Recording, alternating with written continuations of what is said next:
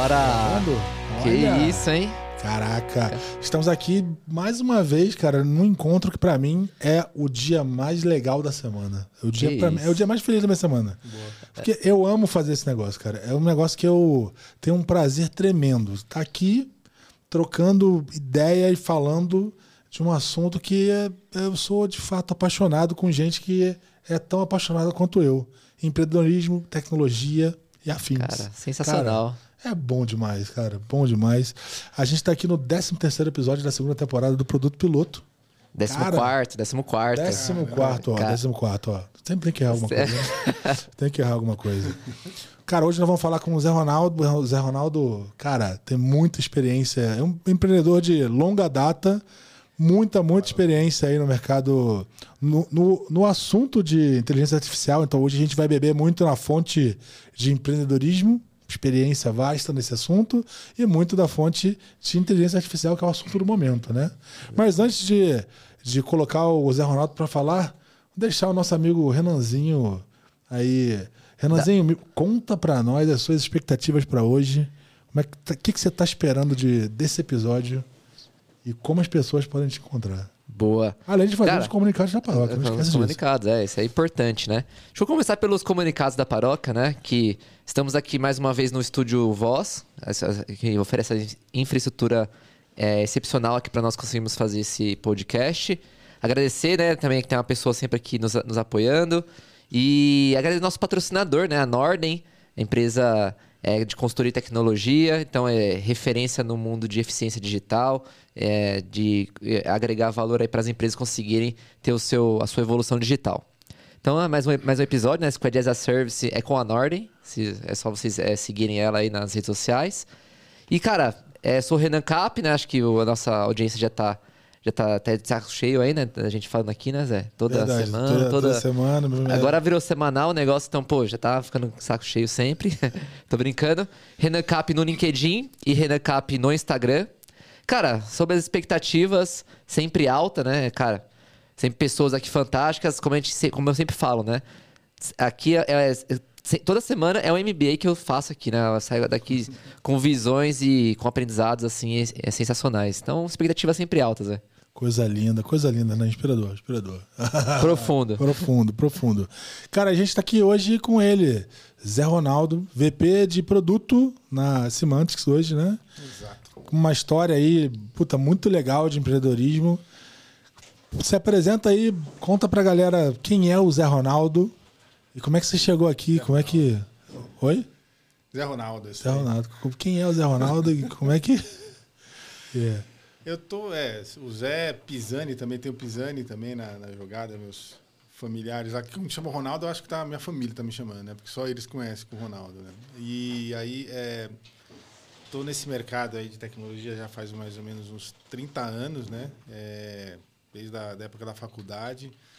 É, sou formado em matemática, é, apaixonado por matemática, o pessoal Acho que o pessoal que não gosta de matemática ou teve uma aula errada em algum momento da vida, né? Que de repente não né, deu uma estragada ali no negócio, mas E tem muita gente, muita gente. muita gente, né? Mas ela é, putz, você- a hora que você começa a entender é muito bacana, né? E ela é a base de tecnologia hoje em dia. Tudo a gente está falando de Generative AI, AI em geral, é base, é tudo matemática. Meus filhos estão lá fazendo faculdade lá e é por aí. Então eu tenho é, essa trajetória aí de, de de empreendedorismo, né? Montei algumas empresas aí do- ao longo do caminho. Trabalhei também como executivo eh, na- durante nove anos na, na Americanas.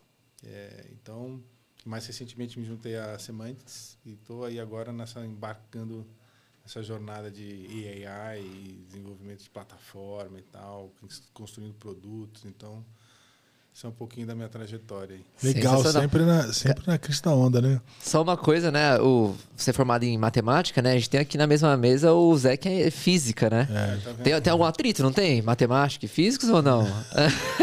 A gente ajuda eles a descobrir como é que o mundo funciona. Tem essa história. É, bem, você, você começou empreendendo eh, desde a eh, período de faculdade, né? Você começou com o primeiro empreendimento ali, olhando 92. para 92, né? Faz Conta um pouquinho para nós como é que foi isso.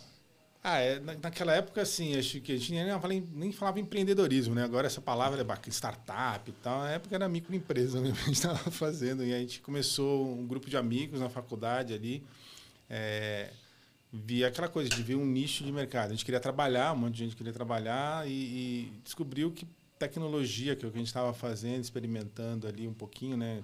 Banco de dados estava começando a nascer, Oracle. Antigamente pessoal trabalhava com é, arquivos em, em, arquivo, files, né, e tal. Então, quando vê essa tecnologia nova de banco de dados, como é que a gente explora isso e tudo mais? E a gente viu que dava para construir sistemas em cima disso, né? Construir, ajudar as empresas a desenvolverem é, plataformas e soluções para gerenciar os negócios e tal. E foi aí que a gente se juntou, montou um grupo, começamos a trabalhar aprendendo, né, pegar os livros lá, da, do, estudar, né, como é que funcionava aquela tecnologia, aprender como é que implementa e tudo mais. E aí depois sair na rua para ir buscar entender o que, que o cliente quer que seja feito, né? Então vai lá aquele modelo antigo de mapeamento de requisito, entender como é que é, não antigo, ainda usa bastante, né, dependendo do problema que você vai resolver, você tem que mapear muito bem o requisito, né?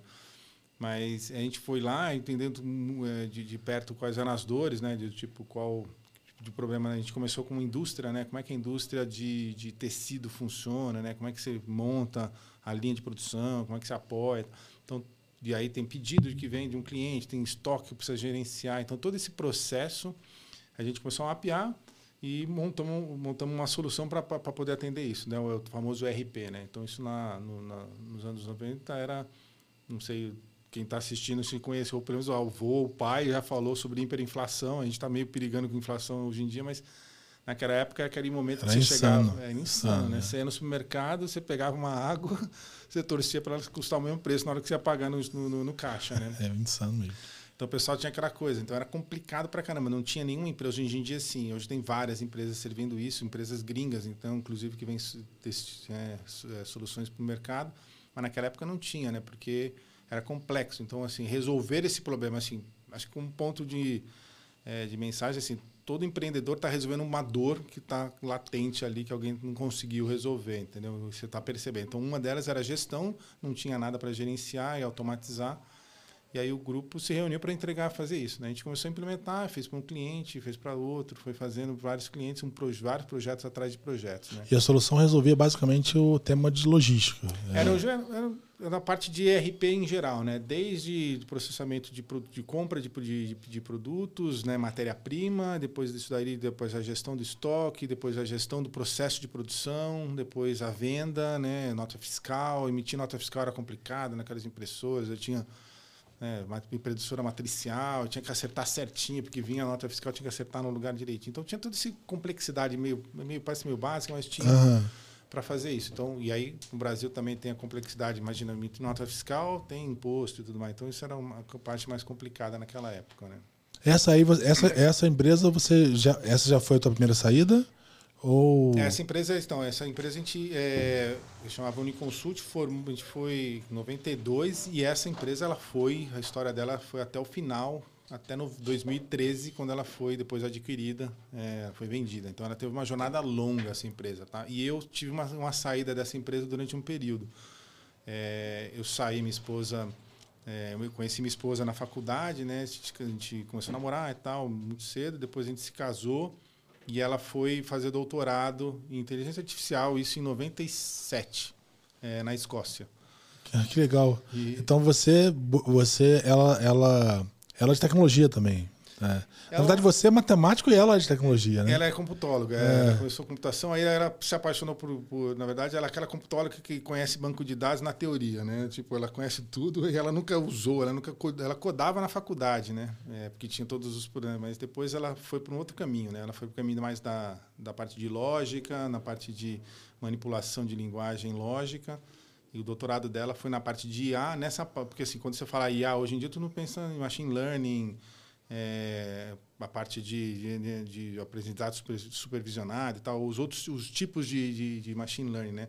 Mas tem uma outra gama muito grande também na IA, é, é bem, bem, bem mais ampla e tem uma parte dessa manipulação lógica de argumentação e tal, e ela foi para essa vertente aí, de mais de usar lógica para, para a resolução de...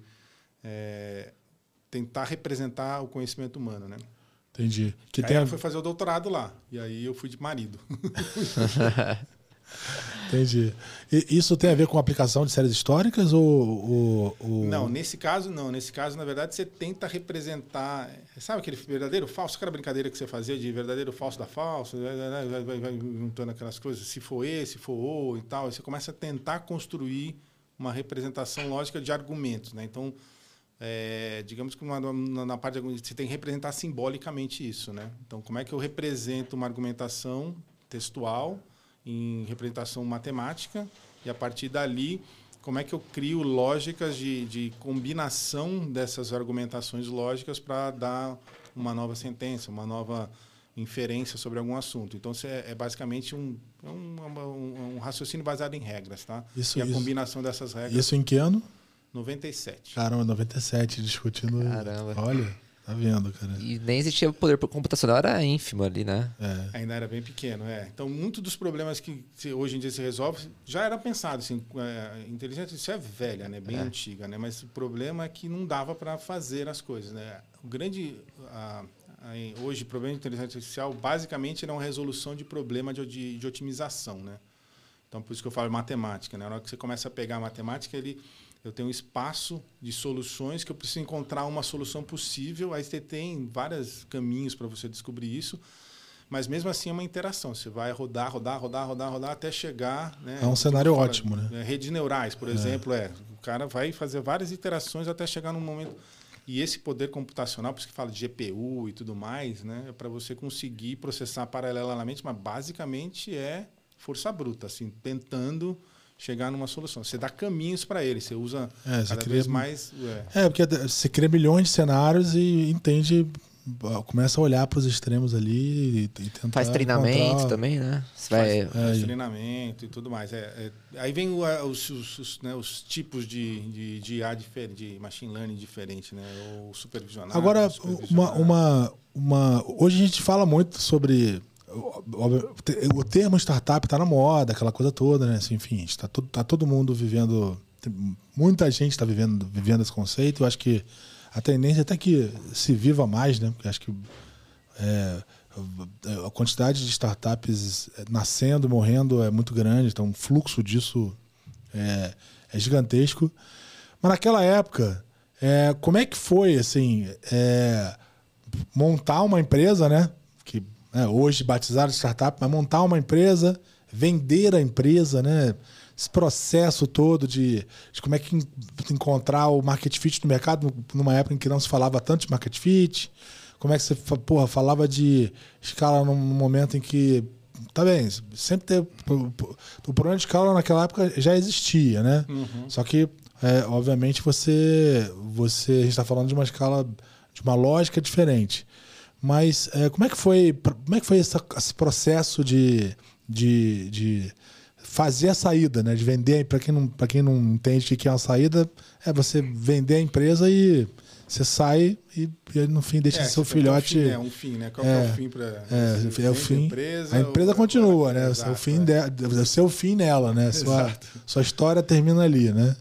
É, então, é, é, no caso, assim, a gente, é, da, da Uniconsult, um dos motivos que era justamente essa coisa da escala, né? Como é que você cresce, foi o que, uma das coceiras que eu tinha. Quando eu fui para Edimburgo, eu estava, a Uniconsult ficou aqui, aí eu fui fazer um MBA lá, né? Fui fazer, tentar entender, né? Começar a estudar é, mais teoricamente. Porque o empreendedor, nada aquele cara sai fazendo coisas, às vezes, né? Não tem tanta teoria, né? Você vai, né? Vai. E eu falava, tem algumas coisas aqui que tem alguma coisa errada, né? Será que eu consigo aprender com isso? Quando eu fiz fazer o mestrado, era para tentar entender é, como explorar melhor, como fazer crescer a empresa, né?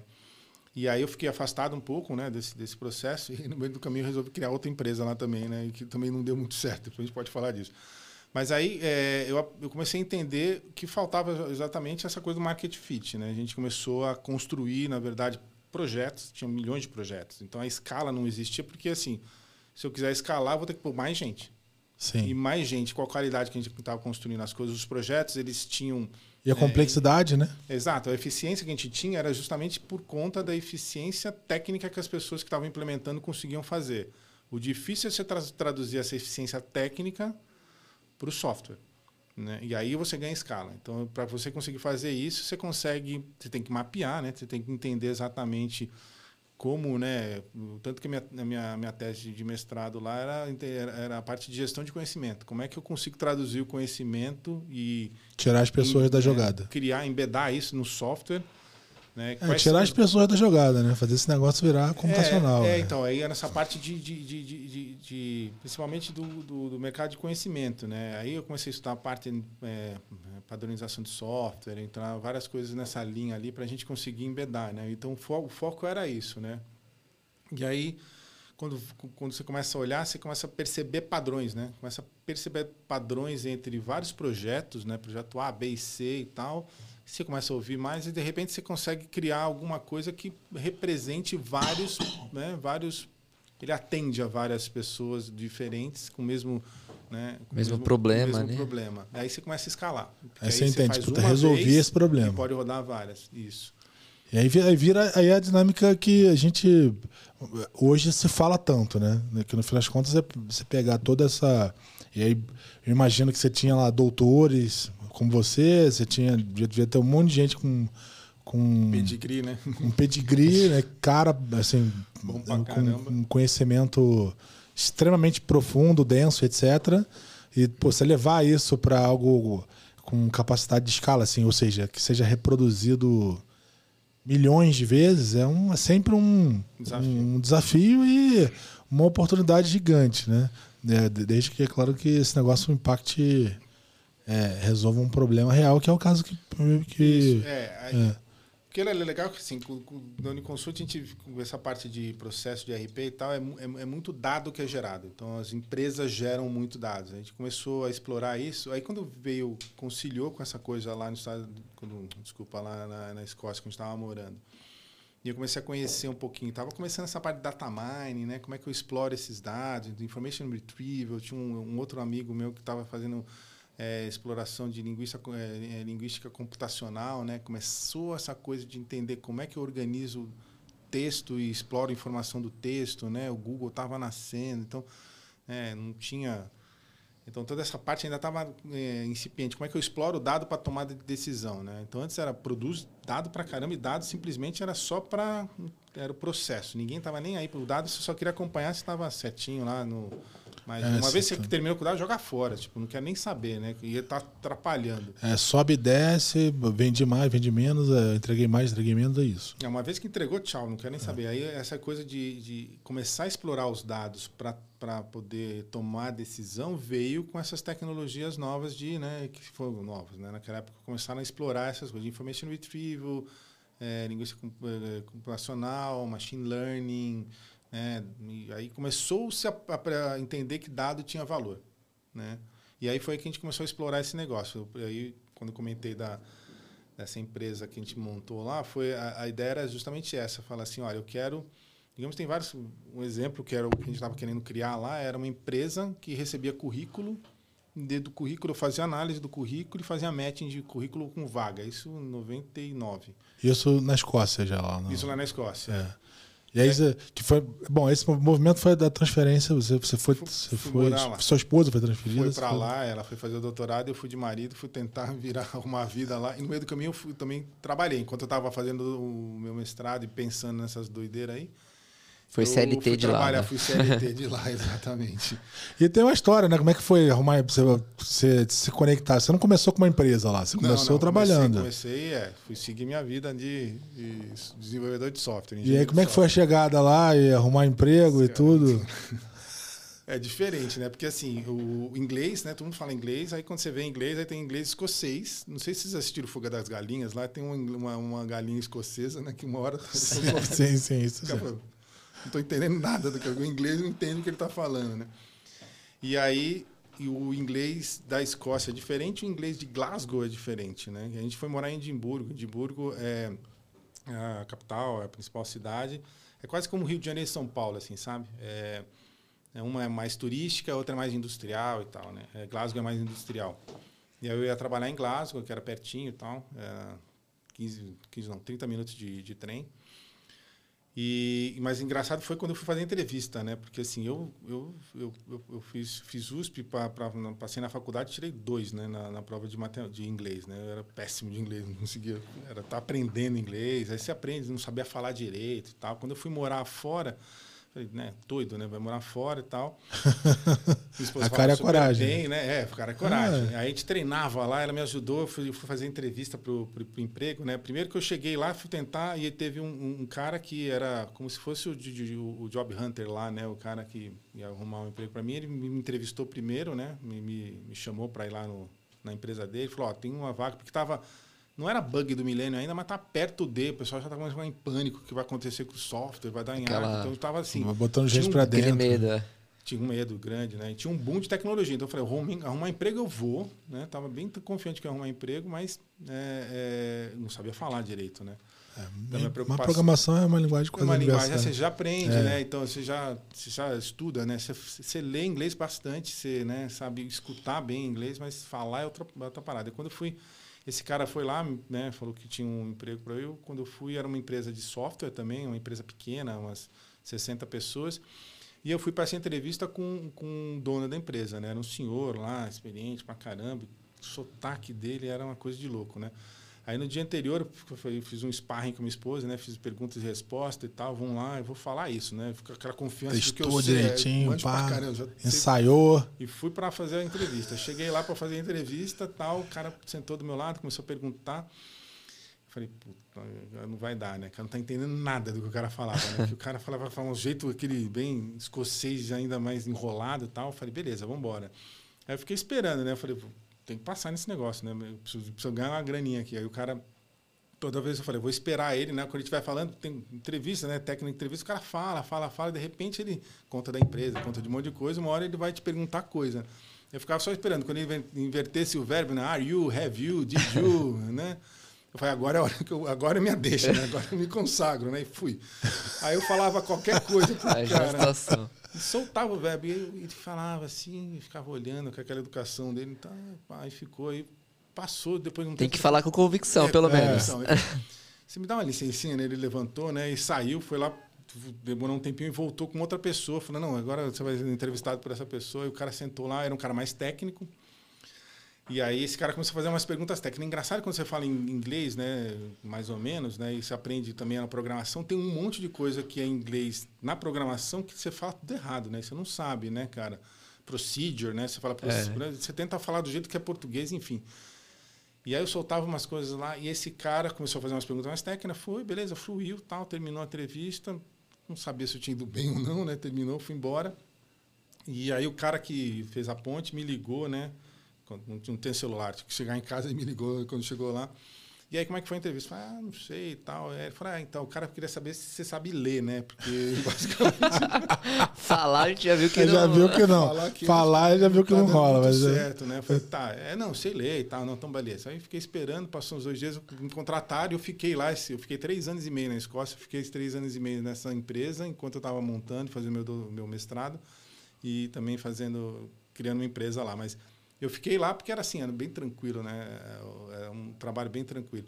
Mas eu trabalhei durante um tempo e um cara, esse cara que me entrevistou, depois estava nessas festas de, de, empresa, assim, né? Ele falou, cara, é happy hour. Ele falou, cara, você lembra aquele, da entrevista que eu fui lá? Eu falei, eu lembro. Então, pô, eu tava lá e o Bob veio falar comigo, eu tava trabalhando, ele veio me puxou lá, falou, cara, vem cá, meu, tem um brasileiro aí, cara, ele tá falando com uma convicção, mas eu não tenho certeza. Tá, vai lá, vai verificar, né, cara? Não sei se tá falando a verdade, não sei o que ele tá falando. Eu não consigo entender quase nada do que ele tá falando, mas parece que ele sabe o que tá falando. Tá enrolando pra caramba, não sei, vai lá. Puta, mas isso é, é muito legal, né? Que você é, é, já vem empreendedora, né? Se dando a cara a tapa ali, é, indo buscando o desafio e querendo fazer acontecer, né? Acho que já ah, é, uma, é uma essência, né? Você já tem a essência do empreendedor desde sempre, né? É, então, era, era bem postura, né? Falei, é. cara, tipo, eu conheço o que, eu que eu sei fazer aqui, vamos ver, né? Vamos tentar. E deu, e deu certo, assim. Aí, é, essa experiência foi bacana, porque é, tipo, trabalhei bastante, né? Me deu, me deu chance de fazer o meu mestrado e eu fiz aí, comecei a explorar essa coisa. Fiquei lembrando da empresa no Brasil, que gerava dado, comecei a conhecer esse mundo de IA. Relacionar as coisas. Isso que eu, isso que eu queria explorar. É, cara, você começou, você comentou da Uniconsult, né? Cara, ERP é workflow, né? Você tá ali, é bem workflow. Você não tem inteligência ali, né? Basicamente. E naquela época, assim, como que era essa questão de IA, né? Pô, você falou que sua, sua esposa já tinha essa visão de que IA é algo que gera valor. Como que era na época? Você já, já tinha isso? É que hoje tá muito claro para nós o que é IA, né? Hoje, 2023. Naquela época, o que, que você vislumbrava, assim? É, não, não tinha, na verdade, o pessoal estava explorando data mine, né? Começando a ver que podia explorar, porque assim, acho que o IA tem esses, né, esses booms, né? Teve uma época que o pessoal ficava morrendo de medo também, na década de 70, que de repente IA vai tomar conta do mundo e É, tal, IA, e fica- aí depois acaba tudo, aí fica 1984, né, o, então, o inverno, o inverno da IA, que aí não acontece nada, nem você ninguém sabe de IA. Aí depois Não voltou de novo, né? E, e- e voltou por causa de técnicas novas. O pessoal, não é que o pessoal da academia continua fazendo pesquisa, né? Então, igual hoje a gente fala de, do, do chat GPT lá, é tudo generative AI, e o pessoal fala, pô, aconteceu uma coisa do nada. Mas o pessoal continua trabalhando lá, É, estudando. E o projeto tem anos, né? Fazendo um monte de coisa lá, produzindo conteúdo, aqueles papers que o pessoal Os não é. paper, né? tá- E os caras estão trabalhando nisso há anos ah, também, é, né? Exato, tá não trabalhando é- um tempão lá, é só então fica meio né? dormindo ali, É. de repente, puf, então naquela época foi uma convergência, né? Então eu acho que a parte de, de data mining, o pessoal começou a explorar, falar, poxa, tá gerando dado, será que tem alguma coisa? Então o- o- a, a internet estava nascendo, páginas, né? Então o pessoal começando a produzir muito conteúdo.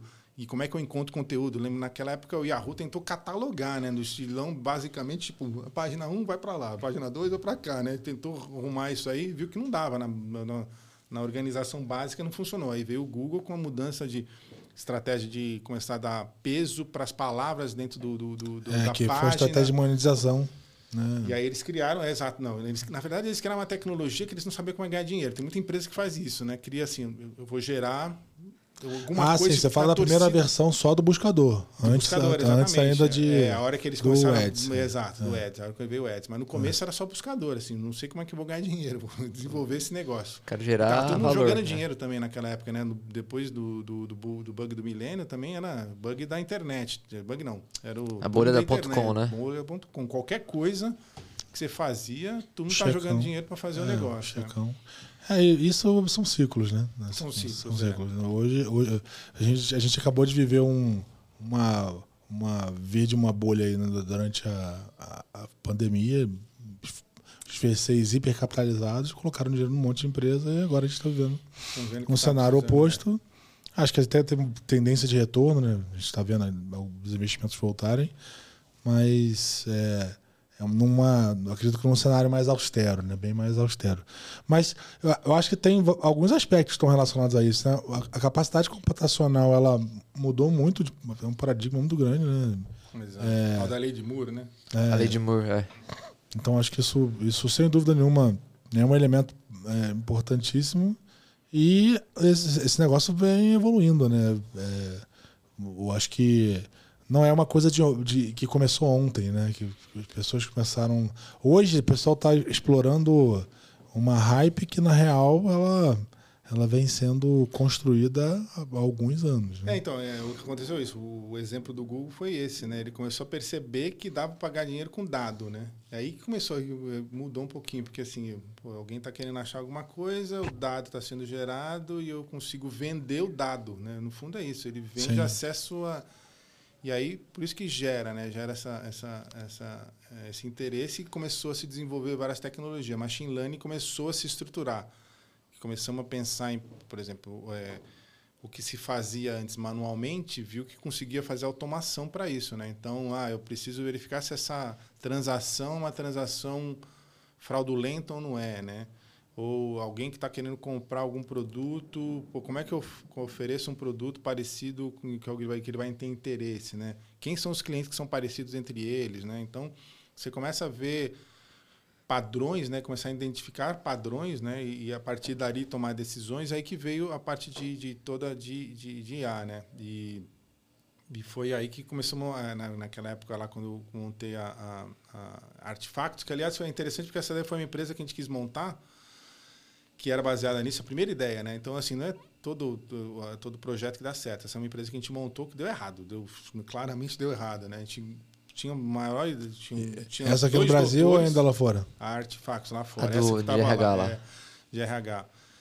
A ideia era assim, tinham dois doutores, né? Eu estava fazendo meu mestrado com experiência grande, já tinha montado a empresa no Brasil, todo mundo, né? Ganhamos um fund, a gente fez um business plan, né? Caramba. Montamos super legal, veio um angel, pôs dinheiro, veio o Instituto de é, é, escocês, né? De enterprise lá, como se fosse o Sebrae lá deles lá.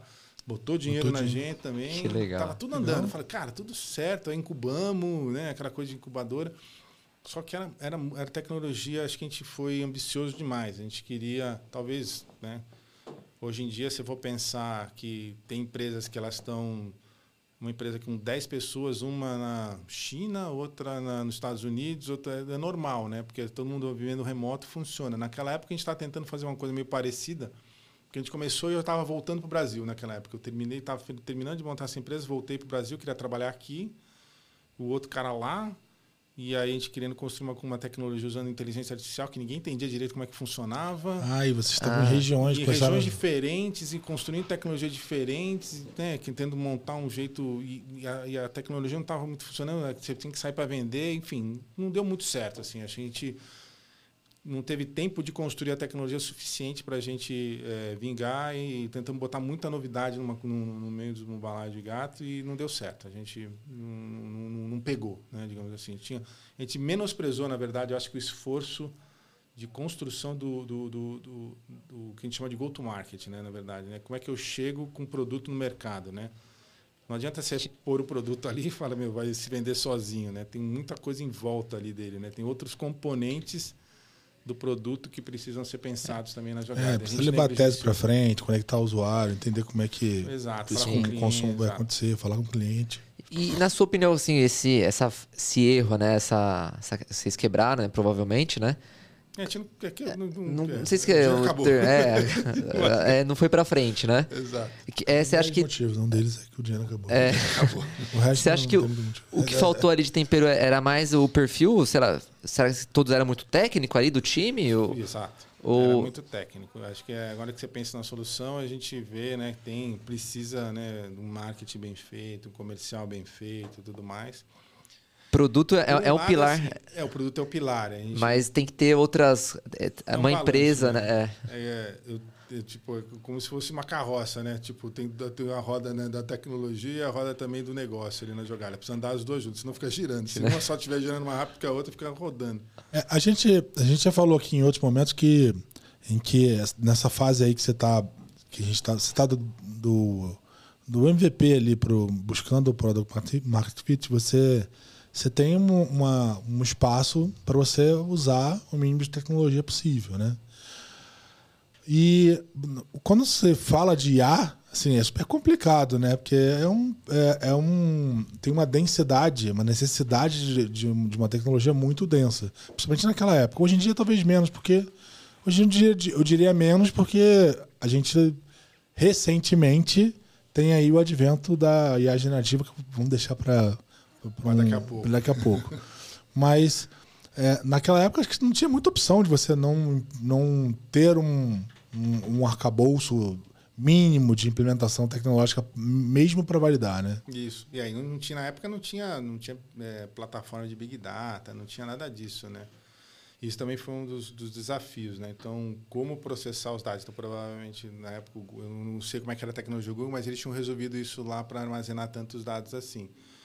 E, e- e- foi um pouco disso quando a gente terminou lá, não deu certo, enfim. Aí, mas aquela pulguinha do empreendedor ficou lá ainda, né? Falou, vamos continuar, vamos tentar fazer isso de novo, né?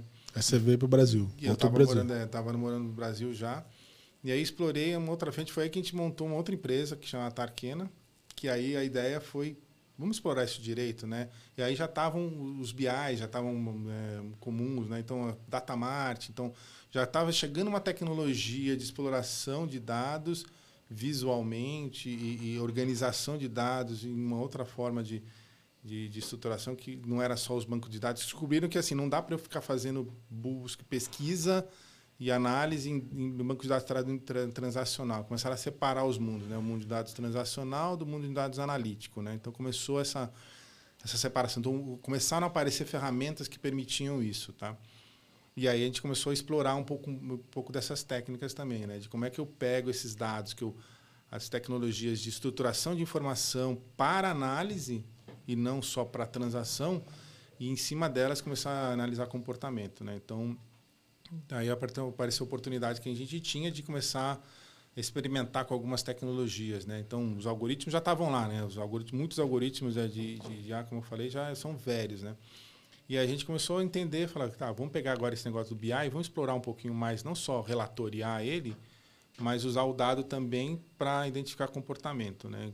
E, e, e, tomada de decisão, né? Fazer um que a gente chama de call to action. Não adianta nada só você fazer, né? Mostrar, né? Eles dizem na escala, né? De, de, de dessa parte de maturidade de dados tem análise descritiva, né? Que é aquela base icônica que você vai e relata o que está acontecendo, né? A população é desse jeito, tem não sei quantos homens, mulheres, né? Um filho, é, é, é o fato ali, é né? É o fato. Ele começa é. a descrever o que está acontecendo, Sim. né? Depois você vai para uma outra etapa que é uma etapa, uma etapa mais de, é, de, prescri de, de prescrição. Você começa a prever o que pode acontecer, a organizar os dados para prever e depois é, é, você faz o forecast, depois você vai para, faz predição, depois prescrição, né? Predição é o que, que vai acontecer e o outro é o que, que eu faço quando acontecer, né? E aí quando você junta isso tudo, né? Que aí é o que a gente tentou fazer no, no, no na, na, na, na era isso, era organizar o dado, montar modelos preditivos do que, que vai acontecer e depois dar prescrição. Fala, faça tal coisa que aí você vai ter um benefício XPTO. E aí começa a juntar uma parte mais de otimização. Né? Então, por exemplo, quando você começa a analisar é, possibilidade de se o cliente comprou três, né, lá, cinco, cinco produtos teus, e a probabilidade de comprar o produto sexto é X. Aí você começa a analisar para vários clientes desse tipo, você vê a probabilidade e tem. Tem um cluster aqui. Aí eu tenho, sei lá, digamos que eu tenha 500 clientes que vão querer comprar essa água. Aí desses clientes comprados, mas eu só tenho, sei lá, 40 em estoque. Então, será que eu ofereço as 40, as 500 para esses uhum. 40? Porque se eu oferecer, eu vou ficar sem estoque.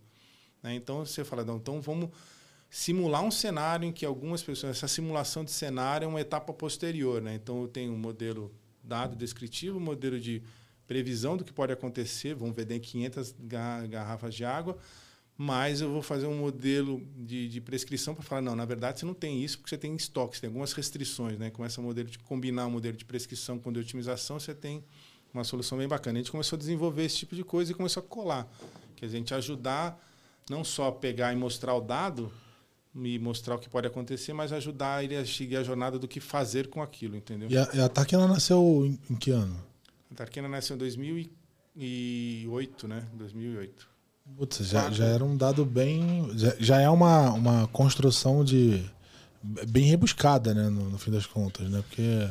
É, é, é, é, além do BI, no fim das contas. É além do BI. É além do BI, não é, não é só a questão da construção de relatório, etc. Tem uma. Um, uma um, essa, essa, a camada de, de predição e prescrição já é uma, um passo bem avançado no, no, no aspecto de consolidação de dados, né? Porque aí você já está começando a analisar cluster, entender o que fazer né? com cluster. É, eu pegar esses segmentos e, por exemplo, do caso, ah, tem 500 interessados, só tem, só tem 40 no estoque, preenche, é não preenche, qual é o tempo médio de entrega, você começa a cruzar coisas é, e... Dispara um pedido de compra, então começa a fazer essas coisas, né? E aí, puta, isso, isso com certeza é, é uma dinâmica que que, que aí eh, eu acho que você começa a perceber valor nessa. Na, né, tal nesse, do dado, né? No tal do dado, né, cara? Que, que começa essa discussão. Começa que, a ser petróleo, né? É, começa a discussão de que o dado. Começa é, a refinar, né? É o petróleo, é o novo petróleo, aquela coisa toda, né? Exato, assim, porque ele lá paradão no canto dele, realmente ele é só custo, né? É. E aí fala, se eu começar a armazenar, é igual você ter o seu, sua cloud, né? Você vai guardando dados, de repente você tem que pagar mais caro. Se não fizer nenhum uso com ela, é só, só vai, vai guardando. Aí ele começa a perceber valor. Sabe aquelas entregas que eu tenho histórico de entrega? Eu sei que o tempo médio de entrega do meu, do meu fornecedor é tanto. Então ele entrega em, né, ele entrega em 10 dias, mas às vezes ele, ele oscila, entrega em 12, às vezes entrega antes. Então eu tenho lá o meu média, desvio padrão, eu sei como é que é. Beleza, isso aí vai ser um input para o meu modelo se eu quiser fazer algum tipo de, com, de previsão de demanda nesse caso, né? vou vender 500 águas, só que eu tenho 40 em estoque. Quando é que eu tenho que comprar para que chegue em tempo para poder entregar, para poder fazer isso? Então você começa a disparar e começa a usar esses dados que você tinha que estavam lá parados, sem fazer nada, né? E começar a gerar o que a gente chama de tem um termo lá de, de engenharia de, de, de, de feature, né? De, de, de métricas e de que é, que é a base para você conseguir usar o seu modelo. Então você começa a construir é, é, informações com os dados, né? Você agrega os dados, né? Começa a aglutinar eles e aí a partir desses dados que você tem muitas informações, você começa a usar essas informações para poder disparar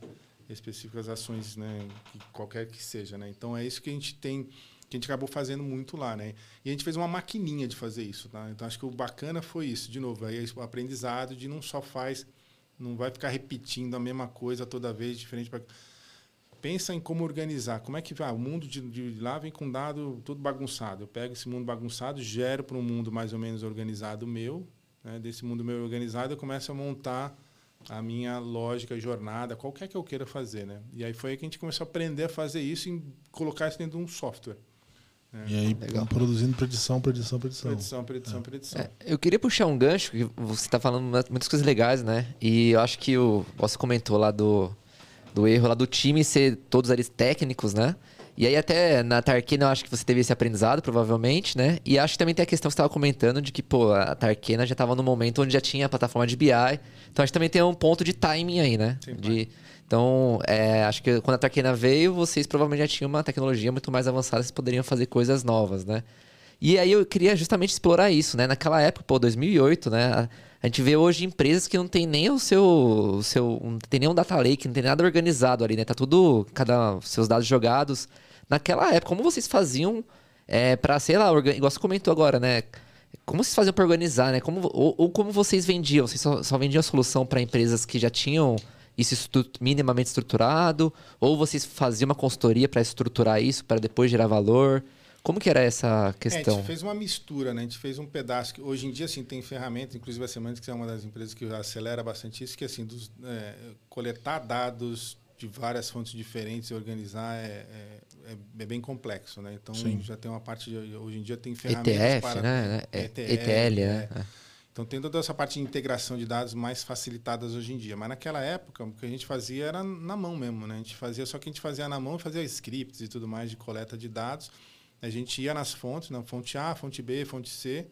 A gente montava é, coleta desses dados. A gente sabia dessa separação, como a gente comentou. Eu trago desse mundo do mundo do operacional, jogo para o mundo que a gente chamava né, na época de stage, né, de Onde eu, que é a pegada de BI. Que, né? que tá Guardava... ali de alguma certa forma, de uma certa forma fora do transacional e estruturado. Ele, ele tá meio. É, hoje a gente fala data lake, né? Que é o dado é, que eu joguei. Eu joguei o é, dado é, não, lá. Desestruturado, não é, estruturado, desestruturado mesmo. É. Ele é estruturado porque ele veio estruturado porque era um banco de dados, mas hum. ele está lá é, ainda sem o organizar ele do ponto de vista porque o meu fim pro, pro meu objetivo final, né? Uhum. Ele está do jeito que ele veio, só que aí eu paro de encher o saco do Sim, de pesar o, a estrutura é, eu, eu de operação. No meu, no meu, parquinho aqui, eu trago para cá e começo a brincar no meu parquinho. Tem um peso grande de fazer essas coletas e tal. E tem técnicas também, né? Porque ao invés de você ficar copiando dado toda vez, né? Você copia e depois você só pega o que mudou, né? Essa, são, esses aprendizados você vai tendo, né? Para poder garantir uma qualidade e eficiência boa do, do, do, do, do processo todo, né? Aí eu trabalhei com esse dado lá, tá paradão lá, uma cópia do, do, do das informações. E aí a gente criava justamente uma camada de organização dessa bagunça aqui, né? porque tem, né? E aí um dos problemas que você falou de organização é essa. Às vezes o, o, as empresas têm vários sistemas diferentes, às vezes lidando, né? Cliente tem cliente lá no, no saque, tem cliente no contas a pagar, tem cliente lá no, no, é, no sistema do, do, do, de onde coletor origem do, do dado. Então, sim, tem é, do lead, né? Então você tem cliente espalhado por um monte e cada um deles tem uma informação interessante sobre o cliente. Então essa visão única do cliente é uma coisa que muitas empresas, cliente, produto, paciente, investidor, qualquer coisa que você queira, é sempre uma coisa que é, é, é onde eles têm um desafio muito grande de organizar. Então, além de ser em fontes de, diferentes de dados, a visão única também é bem complicada, porque é a partir dali que você começa a ter um monte de informação bacana que você pode extrair, né? Que você começa a olhar uma visão 360 do, do, do, cliente, né? Pô, ele é um cliente fiel, que está comprando sempre, nunca reclamou. Quando ele liga para. Até atendimento, né? Quando o cara liga para fazer uma, uma, uma, reclamação, esse cara nunca reclamou, nunca devolveu nada na vida. Pô, o atendimento dele deve ser. Vamos fazer um atendimento mais vivo. Aquele cara que só está devolvendo, cara, tem uma coisa esquisita ali, né? Ele compra e devolve, compra e devolve. Ou, ou tá, tem uma coisa estranha lá, ele deve estar. Tá, ser fraude, né? Pode é. ser fraude, entendeu? Ou até mesmo com caso de fraude, é o processo de compra. Como é que é o processo de compra? Né? O processo de compra, quem faz compra tradicional, vai lá, entra uma vez, você já viu que ele veio. Você viu quando ele volta, navegou aqui, navegou ali. Então, o processo de decisão é um processo mais demorado. Aí o é, fraudador é aquele cara que entra, já compra o celular, em dois segundos o cara já comprou, já saiu com o, celu, né, o negócio. Ele está num lugar e o, e o, pedido dele vai para outro. É. Tem um comportamento tem médio. comportamentos é. fora do padrão. É. Jogada, né? Então, quando você consolida, fala da, da jornada do que você fala, esse cara aqui eu já sei quem ele é, como é que ele se Aí você começa a ter. Então, isso já é uma inteligência por si só, tá? Já é uma coisa bacana de se ter. E aí depois você continua eh, derivando. Eu, eu, eu, trabalhei um bom tempo no mercado de seguro, né? E tinha, tinha um problema muito grande essa coisa da visão única, porque eu particularmente trabalhei numa seguradora que era multilinha, né? Então ela tinha muitos, todas as linhas de seguro. E aí você tinha lá aquele cara, você pode ter um cara que tem, sei lá, vou chutar aqui, 5 milhões de investido dentro da área de investimento e o cara tá ligando ali para pedir um serviço de, de reboque de guincho, porque ele tá enguiçado e tá, sei lá, mais do que a, a franquia de distância.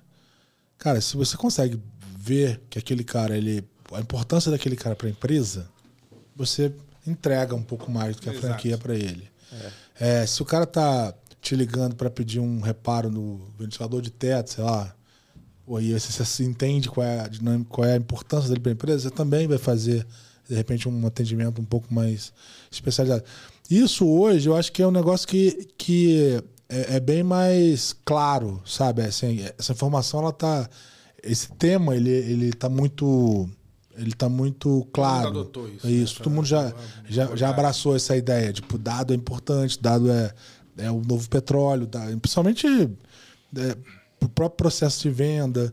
É, você falou de fraude, mas tem o próprio processo de venda para construção. Hotelaria, né? Hotelaria, é. viagem. Hoje em dia você vai comprar passagem aérea, se você sentar no meio é mais barato do que você sentar na ponta, perto Sim. do banheiro, é. e se comprar três dias antes da viagem. Tem leilão, o cara te faz oferta, tipo, você fala para você fazer uma oferta no, no, no assento. É, exato.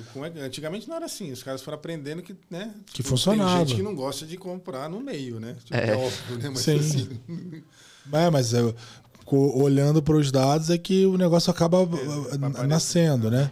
Aí eu, aí eu fico pensando o seguinte: naquela época, você enxergava que o, você teve dificuldade de, capac, de capacitação, assim, porque quando você começa, você entrega uma tecnologia, né? Isso acontece muito no mercado de startup, né? Porque quando você, em geral, apresenta algo que, de, que vai disruptar alguma coisa, né? Eu sei que naquela época já estavam vindo tecnologias, aí pode ser que seja isso, isso tenha apoiado é, o processo na época, mas é, a pergunta é se quanto o mercado estava maduro para comprar o que vocês, tavam, vocês tinham para oferecer, assim, quantas dificuldades você enfrentou em termos de maturidade, capacitação, porque eu imagino que naquela época não tenha sido fácil falar desse assunto. Até que a gente brincava, parece que a gente está vendendo seringa, seringa usada, né, cara? Ninguém quer comprar. Era difícil, cara. Era, era, muito difícil, realmente, assim, até, até, provar, né? A gente tinha que, assim, foi, na verdade, assim, a gente conseguiu aí vir essa parte de relacionamento, né? Então, conversar com alguns é, clientes que já teve contato no passado e que eles, é, é, tipo, tá bom, vai, Tu vou dar, Dá uma chance. Vamos, vamos dar essa chance para esses caras aí. Esses caras estão inventando umas coisas esquisitas, talvez desse. E aí você mostra o resultado. Quando você mostra o resultado, aí opa, aí fica aquela coisa. Por isso que muitas empresas, né, falam, putz, consegui o meu primeiro cliente, né? Um cara, um ou dois clientes que vão mostrar que a minha tese é verdadeira ali, que funciona, né? Acho que é um grande passo. E a gente teve, né, assim, por, por conta dos relacionamentos, a gente teve, né, passados e percebeu que é importantíssimo, né? Um cliente que pula a gente junto com a gente, adotou, né?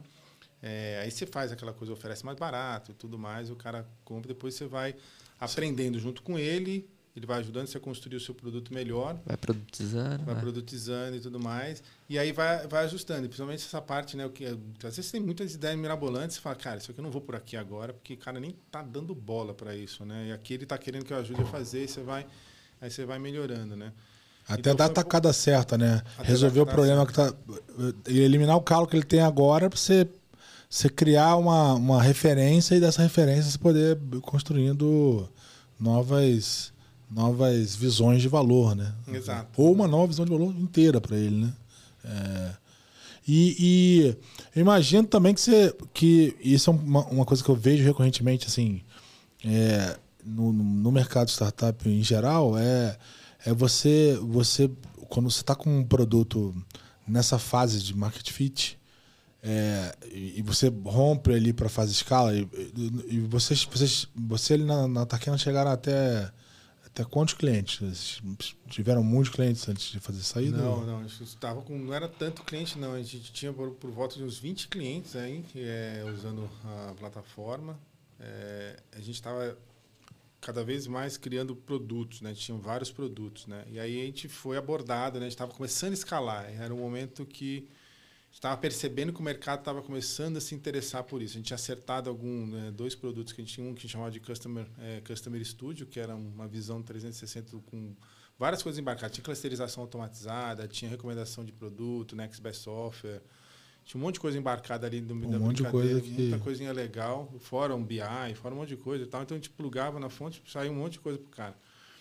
É, e e aí estava fazendo também busca, já estava fazendo é, construção de. É, que eu falei na, da parte de estoque também, a gente estava gerando né, é, ordem de compra automática, esse processamento do, parte de, de, previsão de demanda e tudo mais.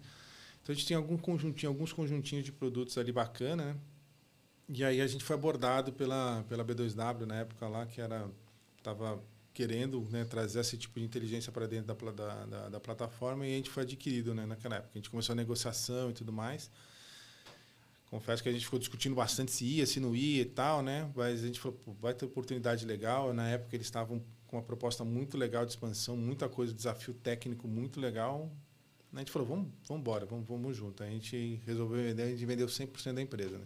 Ah, foi, vocês fizeram uma saída, mas vocês ficaram dentro, né? Isso, eles compraram a gente, pegaram a nossa, falaram, legal, eu quero que vocês façam isso, para de fazer para o mundo, faz só para a gente, né? Porque tem muita empresa que compra e aí continua vendendo a solução da, da, da empresa. Para eles queriam pegar a gente, eles viram como estratégico e montaram um laboratório de tecnologia. Falaram, ah, quero que vocês sejam a área de, de inovação super. aqui dentro. E aí a gente chegou lá para fazer isso, começamos a desenvolver, né? Eu queria botar tudo em produção, aí veio escala na brincadeira, né? A gente fazia isso, apesar de ter, ter, ter clientes relativamente grandes, né? Volumetria grande de, de, de, dados, mas ainda não era na escala que eles estavam, né? E aí na hora que a gente foi tentar colocar as coisas para funcionar lá, né? Aquela engine de plástico no motor girando 360 por hora, quebrou, né? Aí tivemos que começar a pensar em voltar para a prancheta e começar a construir tecnologia, né, e mapear a tecnologia que estava aí de novo aquela coisa do também do momento, né? Estavam aparecendo tecnologias de banco de dados distribuídos, estava começando a aparecer Hadoop, né? Hadoop. E, e começava, é, começava a discutir como implementar isso, falar como é que é, né? a gente a gente tinha nossos computadores lá, a gente montou um laboratório, colocou todas as máquinas para funcionar, colocava um cluster de Hadoop, colocava dado, desligava a tomada para ver se funcionava mesmo, se essa coisa de replicação funcionava. Então a gente começou a experimentar com os dados ali para construir a infraestrutura. Quer dizer, a gente parou de fazer o que a gente estava fazendo, que era modelar e fazer, né, entregar valor direto, para construir a infraestrutura para conseguir colocar um negócio em cima. Então a gente começou a trabalhar nesse processo e explorar as, as ferramentas que estavam disponíveis no mercado. Claro, tinha muita coisa que ainda era novidade, né?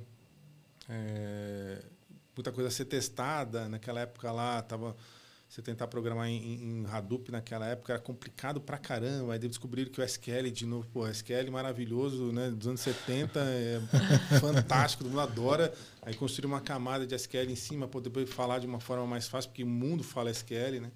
Uhum. é aí, complicado é, trazer gente, é complicado Complicado, tudo. exato. É. Então, assim, estava muito difícil a adoção, era complicado para Aí começaram, as tecnologias foram evoluindo, né? Eu acho que tem um pouco disso. Eles é, perceberam que precisava ser feitas várias é, modificações na solução e foi melhorando. E a gente foi pegando carona com isso e construindo, né? E vocês estavam num playground lá, né? Pô, é. vocês estavam. Antes é, você estava numa empresa e depois vocês chegaram numa puta empresa gigante, cheio de dados, cheio de acessos Exato, ali ao mesmo tempo. Então, cara. então, e, e na real, assim, é legal porque tudo se conecta, né? Você começou já fazendo uma sempre empreendendo com, uma, com soluções voltadas para de alguma forma inteligência artificial, né, num nível mais ou menos avançado, isso foi evoluindo pelo que eu tô, pelo que, pelo que eu olhando da tua história, né? Puta, foi lá, foi para fora, olhou esse negócio lá fora também, fez mestrado, etc, voltou pro Brasil e viveu, acho que aí o processo de construção certinho, né? olhando para o market, market fit, tendo as dificuldades de, de, de go-to-marketing para um mercado que não está capacitado porque você está querendo entregar, que é, que é um problema clássico, né? Para startup, para todo mundo, todo mundo que está disruptando, né? É a dificuldade de você gerar o primeiro case num cenário em que as pessoas ainda não têm a visão do problema construído, né? É, e, puta, se, se encaixou ali na, na AMI, no, mesmo que não, não foi um processo de saída, mas você ainda estava dentro do jogo. Como é que foi essa coisa de ver o produto escalar? Assim? Quais foram as dificuldades que você teve? Eu, óbvio, questão computacional, mas time, etc. Que, que, como que você. Que, que você elencaria ali que foram os principais problemas e, e talvez o que, o que você acha que, por exemplo, alguém que está vivendo essa situação agora deveria se preocupar, que se daria de dica? É, então, a gente quando chegou lá, é, como eu falei, começamos a fazer essa infraestrutural ali, né? Tentar construir a infraestrutura e, e para provar que funcionava. Porque também tinha que vender internamente lá, que, que o pessoal está acostumado a trabalhar, fazer as coisas, mas é, pô, fala, cara, você está inventando as coisas, daqui a, daqui a pouco a gente fala, tô até aqui, tô hoje trabalhando desse jeito, está funcionando e tal. A empresa também acreditava que isso era possível, a gente começou a brincar e construir. Aí uma hora construímos, fizemos funcionar lá e tal construímos né, com o nosso on-premises, né, que a gente pegava, colocava os nossos computadores, lá montamos o nosso cluster e tal. É um... E aí, gente, vem, vem agora para cá, vamos brincar junto com a gente, né? Vamos mostrar para vocês pode usar e trazer os dados. E aí veio coisa da escala, porque aí o pessoal veio para brincar, começou a achar legal brincar e aí começou a limitar, né? Que aí começou a, o espaço físico ali, era tinha 30 computadores, né? De repente precisava colocar mais computador, precisa comprar computador, precisa instalar, montar a rede, lá, lá. Então tinha um tempo. Então o pessoal começava, eles vieram, né? Vieram para brincar na festa, de repente começava a ficar limitado. Tá muito cheia a festa, precisava pegar, aumentar o espaço. Então a gente foi aprendendo com isso, né? De como primeiro usar, né? A infraestrutura, né? De e aí também, de novo, veio a, a, a Cloud. A Cloud. Aí chegou a, a famosa Cláudia chegou lá e ajudou a gente. Aqui foi um. Que foi uma um, outra migração é. que a gente teve que fazer. Falei assim: não dá para viver é. on-premises e a velocidade de construção disso não vai dar. A gente vai ficar o tempo inteiro correndo atrás de fazer esse negócio. E aí, quando veio a cloud, a gente fazer uma segunda migração, que era sair do mundo né, on-prem para o mundo, on mundo cloud. Tem, tem, aquela história do Mark Zuckerberg, né? Que ele, o servidor era na sala dele, depois ele usou da faculdade, né? Então, todo mundo que te, nessa época aí teve essa dificuldade, né? De, pois é, é porque é, assim, cloud. É, na hora que você... Assim, o, essa, esse processamento para machine learning, ele é, como, ele é intensivo em computação, né? Ele, ele é intensivo em dados, você precisa ter muito dado. Ele é poder computacional, né? É, processamento. É, tipo, muita capacidade. E aí era muito, assim, é interessante porque assim, a volumetria da, da, da era gigantesca, né? Então, assim, aí quando você traz a, tipo, a facilidade de acessar aquela coisa, que as pessoas veem a possibilidade de fazer, de repente eles começam, né?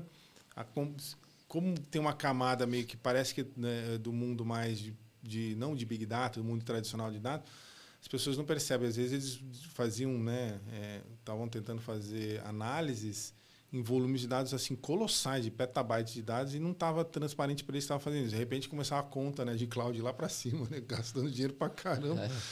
Quando vinha no final do dia, agora coisa do, do, do pós-pago e pré-pago do celular, né? O cara, você vai gastar dinheiro para caramba, de repente no final do mês você vai descobrir que você gastou para caramba, né? Então é. foi isso. O pessoal começou a brincar e aí vem a segunda etapa que era de, poxa, né? Primeiro tem a escala de ir para lá e possibilitar que agora pode fazer o que você quiser. Antes era Sim, limitado, é um não dava para sair. Agora, é um unlock, agora, agora você aperta estamos o botão, livres. vamos embora, exato. Aí, aí fica outro problema que é como é que eu começo a gerenciar esse custo todo ali na brincadeira para conseguir entregar a solução. Então, o trabalho que a gente ficou fazendo isso em- em- era tinha essa parte de gestão, de organização de tudo isso, né? E tinha também é, dos times, né? Porque é, essa coisa da cultura de dados, ela no começo o pessoal tem que ser educado, né? A gente fala de é, alfabetização de dados, né? Como é que eu uso o dado, para que que serve? Então, normalmente tem algumas áreas, em qualquer empresa tem algumas áreas mais avançadas, que normalmente são as áreas que estão mais ligadas diretamente à entrega final, né? As áreas em geral que estão de apoio, elas são um pouco mais atrasadas tecnologicamente, né? Isso é natural, dependendo do, É, que estão menos com a- É. às vezes menos com a barriga no fogão ali. Meio né? sobre o fogão, É. né? Então você tem que se virar exatamente. Então aí o que vai acontecendo é que essas áreas começavam a precisar, falar, meu, se eu entrar na fila de coisas que vocês vão fazer, eu tô perdido, né? Então me dá aqui a galera, né? Então o desafio também foi de começar a gerenciar as equipes, né, de dados dentro das empresas, né? Porque antes estava num lugar, antes estava tudo com a gente. A gente desenvolvia modelo, a gente desenvolvia a infraestrutura, eh, pensava projeto e tudo mais. Aí chegou uma hora que as áreas falaram, não, não, peraí, tá demorando, ficar na fila para esperar, eu quero também. Então, aí começava a levar as Começou pessoas para a espalhar. né? Pulverizar. Pulverizar. Só que aí pulveriza, aí você tem que pôr a padronização para acompanhar, e, aí cada um tinha um aprendizado diferente, níveis diferentes de conhecimento. Não. Conversão para um não é conversão para o outro. Exato, aí voltou, ficou uma bagunça de novo, né? E começava, depois volta. Então tem esse processo de, né, que clássico também, né, de como é que eu monto as equipes, as equipes centralizadas, descentralizadas e tal. Foi um outro desafio da, da, da escala, né? Na escala na produção das coisas, não na escala do dado, né? Do dado ela já de natureza ela já era um problema, né? É, por isso que a gente começou a parte de infraestrutura para dar suporte por isso, foi para para cloud e tudo mais, né? Mas, né, essa parte de como as, como as equipes começam a adotar e começam a incorporar, né? É, foi, um, foi um desafio também bem grande ali. É, tem, tem alguns aspectos aí na, na, na- na tua fala, né? Primeiro, assim, você acabou, acabou passou a enfrentar uma dinâmica de, cara, agora, agora é, é sério, né? O volume Agora é- ficou gigante, né?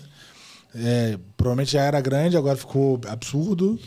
E à medida que, que as, as outras áreas vão se interessando, realmente você começa a ser mais pressionado, porque tem que produzir mais dado e, e, aí, e aí, aí, aí realmente você ter um ambiente cloud é um grande unlock, mas ao mesmo tempo é um. É um eu, eu vejo isso muito numa- no, no ecossistema de startup, né? Porque você vai lá, mais uma vez, né? Validou o market fit do produto, que não é, não é nem o seu caso, né? Você já tinha validado, já, tinha, já fez a saída, já estava ali no processo de escala, mas você está ali com uma, uma solução que ela, ela tá num modelo, ela tá escalada como negócio, mas não escalada como tecnologia, né?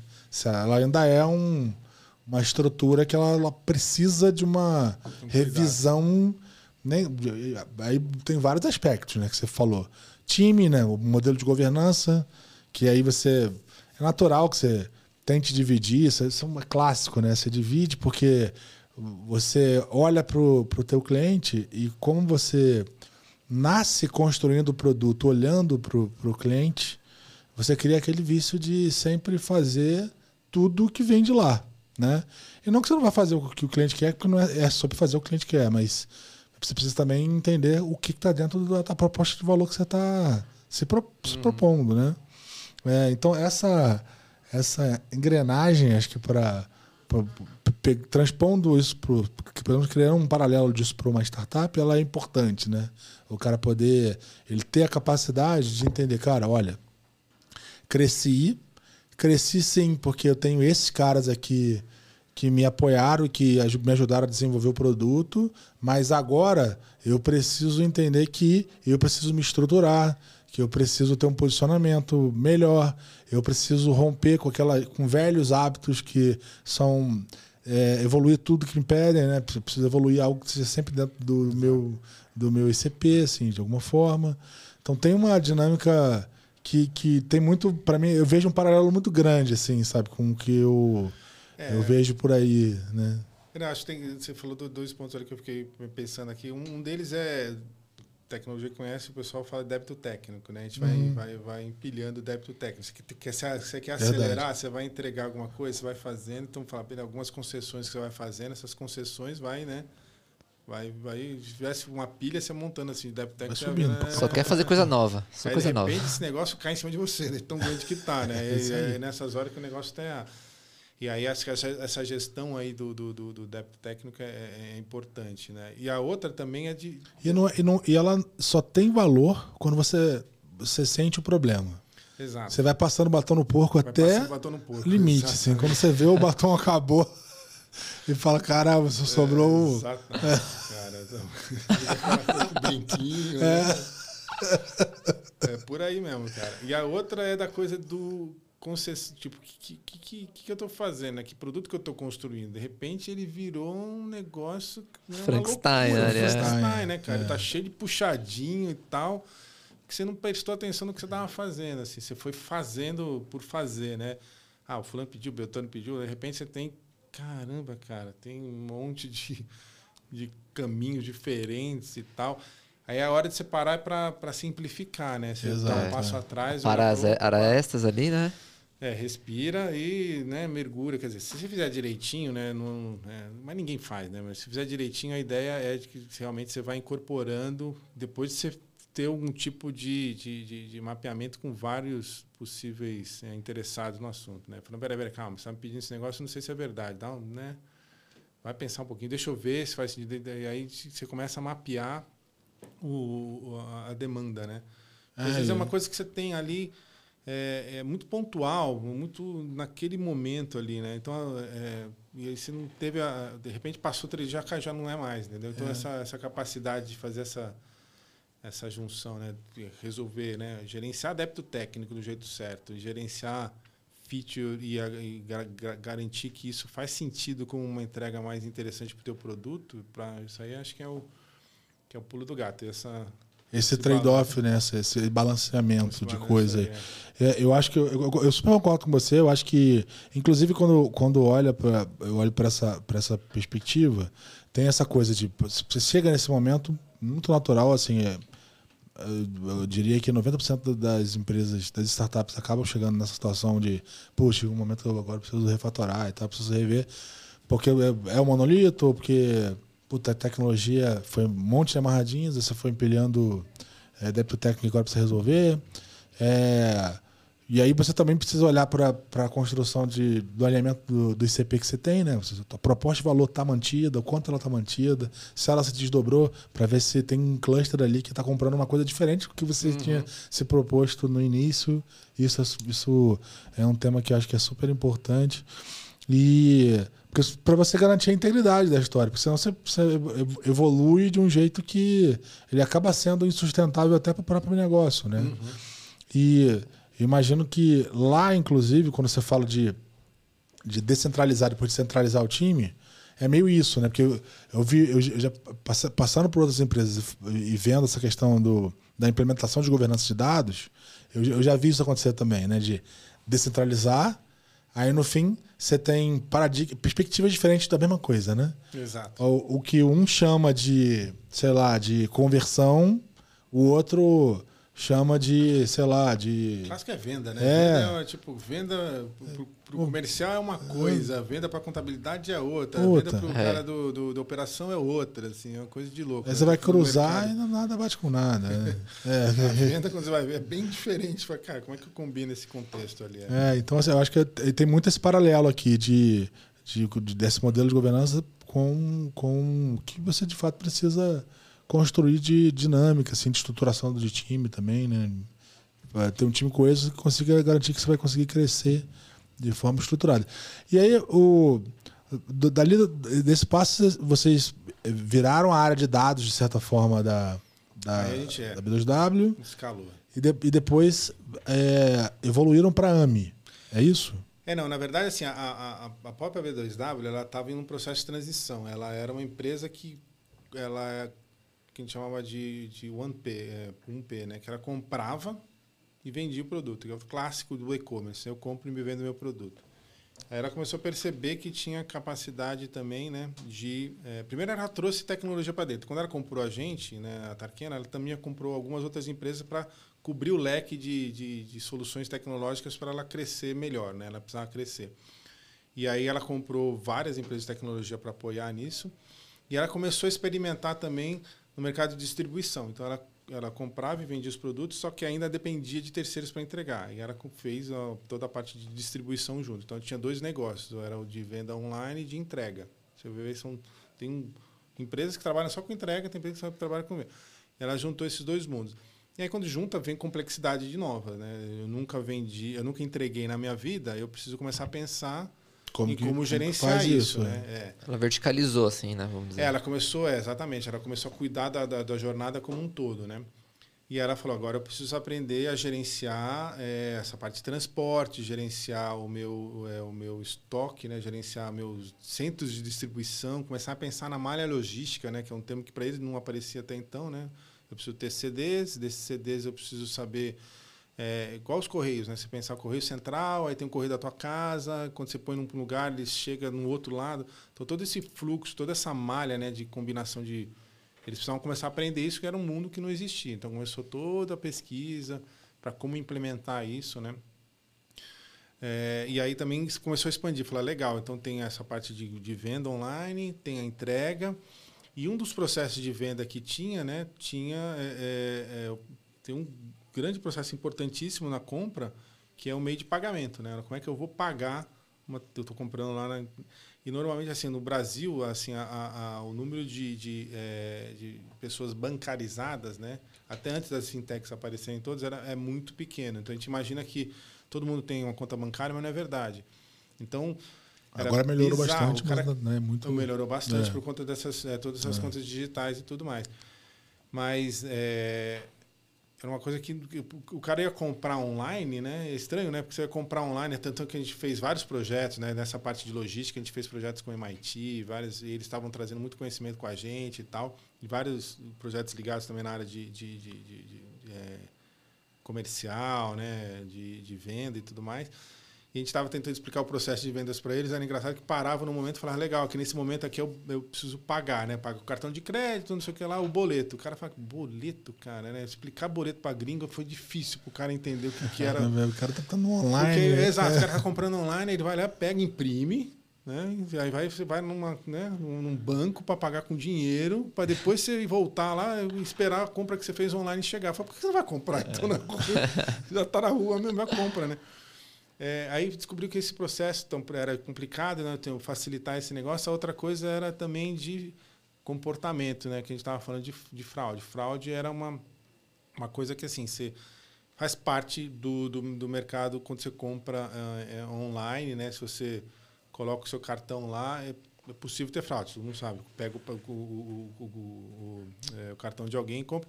Então tem um, tem um processo que é de validação, se essa compra ela é fraudulenta ou não se pode ir para frente ou não. Claro que sempre vai ter, passa algumas e tudo mais. E a pergunta era como é que a gente pode melhorar esse processo? Como é que a gente evita que né, fraude seja é, que aconteça e como é que a gente facilita a vida do nosso, né? Como é que relacionar melhor? Então foi aí que apareceu a AMI por conta disso, né? Era tentar endereçar esses dois, esses dois pontos ali de facilitar a compra do, do, do, do meio de pagamento e evitar a fraude, porque aí você começa a conhecer o comportamento de novo, o comportamento do, do cliente, né? Aquele cara, já sei quem ele é, é, como é que ele faz a compra dele através do, do celular, que é um, é um, um, ativo que é bem, uhum. é bem, tem uma marca muito clara sobre, a, sobre as pessoas. E aí a gente consegue cada vez mais diminuir o número de fraude e aumentar a venda no fundo disso, né? E aí tem recorrência, enfim. Aí foi uma outra, um outro negócio. Fideliza, um negócio, né? Fideliza, exatamente. Virou um colosso. Aí veio o cashback, aquela coisa assim, te é. dou dinheiro para você comprar de novo comigo, né? Você é. volta, compra comigo, aí fica aquela coisa assim, né? super... Então ficaram vários negócios, né? Um negócio que eles chamam dessa... É, que é interessante, que é esse efeito em rede, né? Porque o cara compra que alimenta o outro negócio que é de, de entrega, que alimenta outro negócio que é de. de... É um flywheel ali, né? Sim, Exato, sim, é uma, virou, virou, uma, virou uma engrenagem. Virou uma engrenagem, né? E aí no meio do caminho dinheiro, antes. É, e aí ali, tem dinheiro, é. vai apoiando. Então, e aí, no meio do caminho, descobriram que também dava para trazer seller para dentro da plataforma. Eu não vendo mais sozinho, eu vendo mais alguém e vende junto comigo. E aí explodiu, né? porque na verdade assim, a gente tinha uma limitação de número de produtos que vinham através dos fornecedores. De repente, quando você traz seller para vender, explode, né? Você começa a vender tudo quanto é tipo de coisa, né? Que a gente falava de SKU, né? alfinete até o foguete, né? Depois, depois a gente acabou comprando a, a, a hortifruti e até o rabanete. Então, todos os itens. E durante a pandemia foi super legal, porque assim, pô, as pessoas né, não conseguiam né, comprar é, comida mesmo, né? Acho que o maior desafio era esse, né? Durante a pandemia comida, né? virou então, laranja, banana, a gente vendia pra caramba durante a pandemia. Puta, eu, eu, eu, eu nunca fiz tanto. Assim, acho que todo mundo, né? Passou a fazer mais, muito né? mais compra online do que. Pois é, aí, aí foi como rompeu uma barreira, uhum. também foi assim, né? Foi assim, a pandemia foi terrível, né? Foi uma, mas ele fez uma revolução, muita gente adotou compras na internet que até então tinha medo de fazer, né? Então uhum. foi um processo muito de virada, né, de tecnologia. É, eu, Foi um momento que fez um boom. Explodiu. E o que acaba gerando mais confiança, porque o cara comprou uma vez, deu certo, comprou a segunda, deu certo. E... Que é aquela coisa no comecinho, é. né, de adotar, né, de fazer o primeiro passo, né, de começar a mudar e adotar uma tecnologia nova, né. Então, Isso, principalmente que você, você pega um público que ora era há pouco era desbancarizado, que agora você está engajando ali, cara, que de repente não tinha prática, porque estava acostumado com outro modelo, você leva ele para um outro modelo meio que forçadamente, ele passa a ganhar confiança, entender que funciona, e, cara, ó, você abre uma outra porta. Né? Exato. Destrava uma outra fase. É, o cara começa a cada quilo, é. é. Assim vai.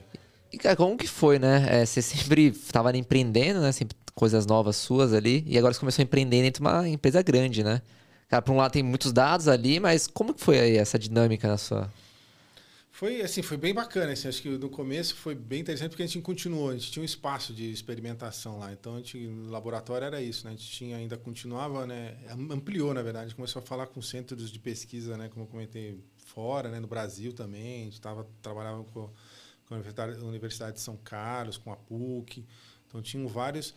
É, vários centros de pesquisa. Então, isso para a gente foi muito interessante. A gente começou a ainda tocar nessa parte do não do empreendedorismo do ponto de vista de negócio, mas do empreendedorismo do ponto de vista de novas tecnologias. Né? Então a gente tinha muita oportunidade de fazer isso. E no fundo, nessa criação né, de, de, de, outras soluções, né, de como ajuda outros negócios a serem feitos, também continua assim, bem motivador. A gente ficou trabalhando bastante tempo lá com, com esse tipo de, de desafio. Né, de, o impacto era muito grande, né? O impacto era grande pra caramba. Assim, assim, é, e a empresa era super né, crescendo o tempo inteiro, um monte de coisa. Então sempre tinha muita coisa legal para rolar, né? E a gente foi, foi bem bacana. Ah, muito legal. E, e, é muito legal, deve ser muito legal também olhar para trás e ver o que a AME virou, que é um, Exato, um colosso, um né? Monstro, né? É, e transformou, né, a B2W é. como um todo, né? Porra, é. antes era só tinha produtos seus, aí pô, você abre para terceiros. Cara, é uma puta né, mudança, né? Puta, é, esse processo também de abrir é. marketplace foi bem legal, é. foi bem bacana. Pô, sensacional. Fala um pouco da, da, da Semantics e, e hoje você é VP de produto lá, né? Exato. E aí, assim, agora a gente. É, me conta um pouco de como é que. O que, que vocês estão entregando ali? A Semantics abriu o capital ano passado, né? Foi. É, uma empresa aí de bilhões agora, né? E como é que é essa. Agora está sentado aí numa, na cadeira de produto do, de uma empresa de bilhões. Deep Tech. É, é isso Tech. aí. E, e puta, o que, que vocês estão. Como é que vocês estão surfando essa onda de IA generativa e etc. Bacana, é, não, super legal, porque assim, a, a Semantics é uma empresa que também é muito interessante a trajetória dela, né? porque ela é uma empresa de consultoria, inclusive o Léo, né, o fundador, a gente conversou com ele lá na, na, na, na B2W, quando a gente estava pensando em montar toda essa parte de infraestrutura, ele estava falando de Big Data naquela época, ele conhecia pra caramba do assunto, e ele veio para prestar consultoria para a gente, ajudar a gente a construir tudo isso. Gente acabou fazendo o negócio, depois a gente acabou internalizando e ficamos com, com, com o processo. E aí ele seguiu carreira, né, fazendo a parte toda de é, implementando é, projetos, né, todos os tipos, representando várias soluções, porque tem várias tecnologias muito importantes nesse mercado, né, de Hadoop, Elasticsearch, Cloudera, Databricks, tem várias dessas aí, na Spark, todas essas tecnologias a gente foi e aí foi desenvolvendo isso, aí chegou um momento que ele falou, poxa, eu implemento muitas tecnologias de terceiro, vou fazer a minha, né? E resolveu fazer a dele. E aí construiu a plataforma, né? que é a nossa AI Platform. É, e é com, com essa que ele que, que foi para a bolsa, né? Que assim uma, uma, uma aposta de a gente é uma empresa que tem tecnologia nossa e vamos para fora.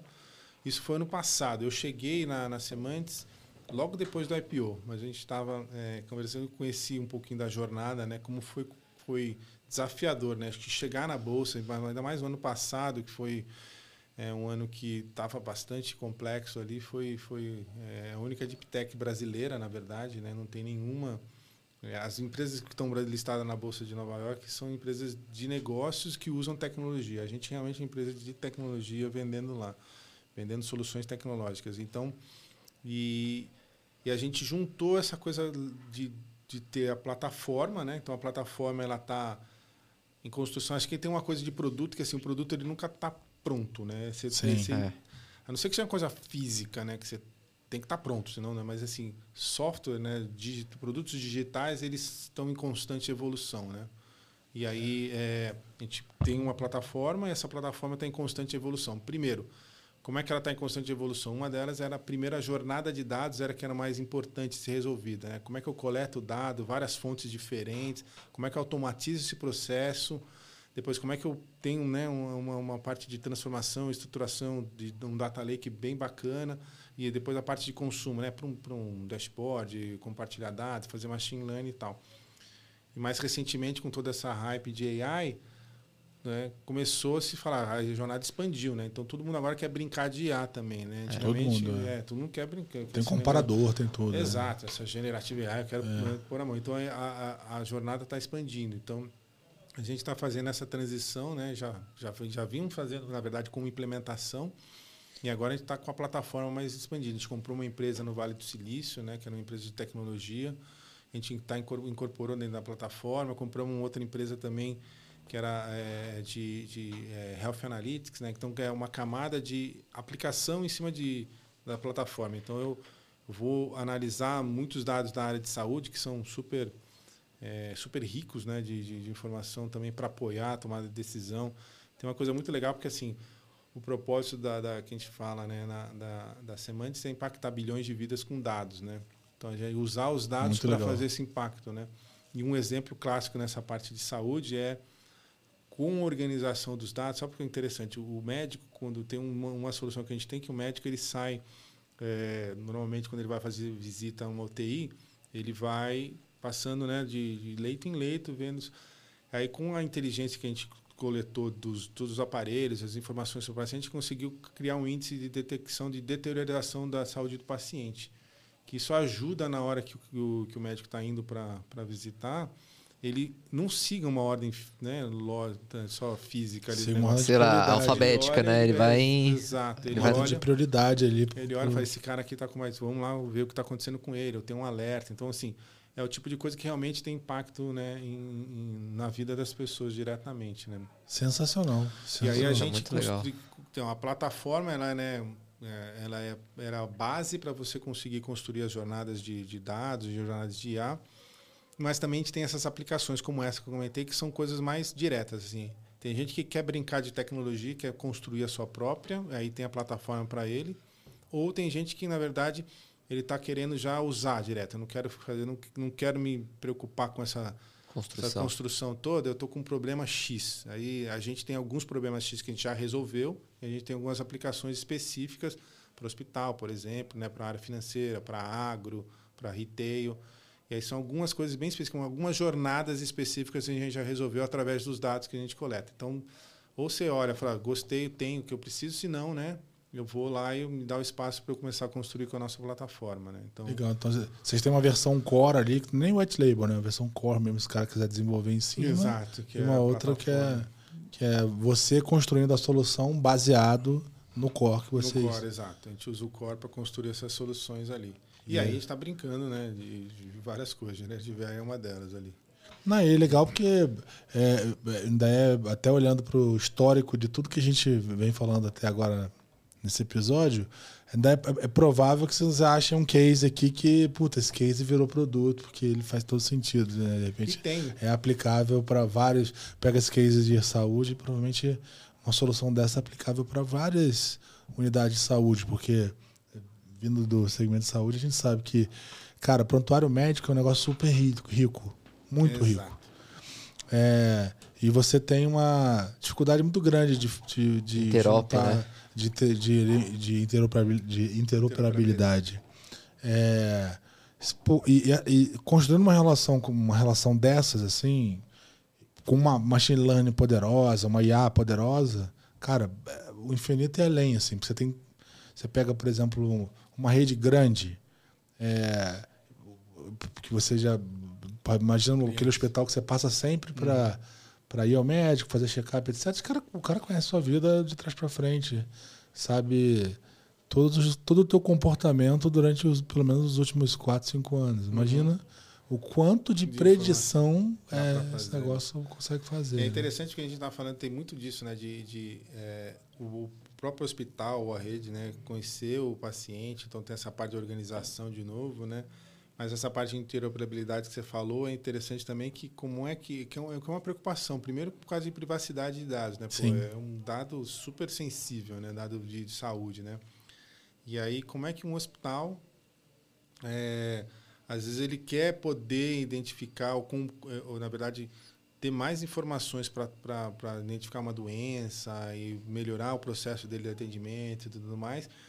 E às vezes ele não tem suficiente dados para conseguir fazer isso, né? Como é que ele pode fazer isso? E tem tecnologias hoje que a gente está trazendo também que é que é de, de dados sintéticos, né? Que é uma outra coisa bem bacana que está acontecendo que ele tem Dado sintético ele tem um propósito, ele tem alguns propósitos. Né? Um deles é de anonimização do dado. Né? Então eu pego o dado, o comportamento do dado real, e eu crio um dado novo, completamente novo assim, que ele, ele tem as mesmas características. Porque para você para poder você é, qual é o princípio da, da, da, da- modelagem de inteligência né, artificial e tudo mais? Ele começa a ver primeiro é, comportamento, tipo então qual é a distribuição é, desse tipo de, de informação, né? por exemplo, de população homem e mulher, que eu dei o ex- o exemplo, ou distribuição de faixa etária e tal. Então, tem algumas informações lá que ele precisa para construir. Aí, quando o modelo começa, ele começa a aprender com esses comportamentos. Tal. E a ideia é como é que eu crio uma, uma nova base de dados, respeitando esses processamentos, só que ela é uma base de dados completamente diferente. Eu não consigo identificar o Zé Roberto lá. Porque as informações do Zé Roberto, eu peguei o princípio que é mais importante dos dados que são dele, mas eu não estou trazendo, eu não consigo identificar. Porque teve casos, inclusive, da Netflix, não sei se conheceram aquele case do, do Netflix Prize, que era. Eles fizeram, acho que a Netflix foi super famosa, uma época ela estava dando um milhão de dólares para quem conseguisse melhorar o algoritmo deles de, de, Ah, sim, sim. de, de recomendação, né? E aí o que, que eles fizeram? Eles disponibilizaram um monte de dados né, na internet ano- anonimizados, né? Que eles só, tipo, o que, que anonimiza você Não dá pra saber que é o, né? que é o Zé Pisani, por exemplo. Quem, quem ele foi? acha que, né, que não dá, mas na É. verdade o que ele faz, ele troca lá, faz algumas brincadeiras com um, mas no fundo, no fundo, você tá lá.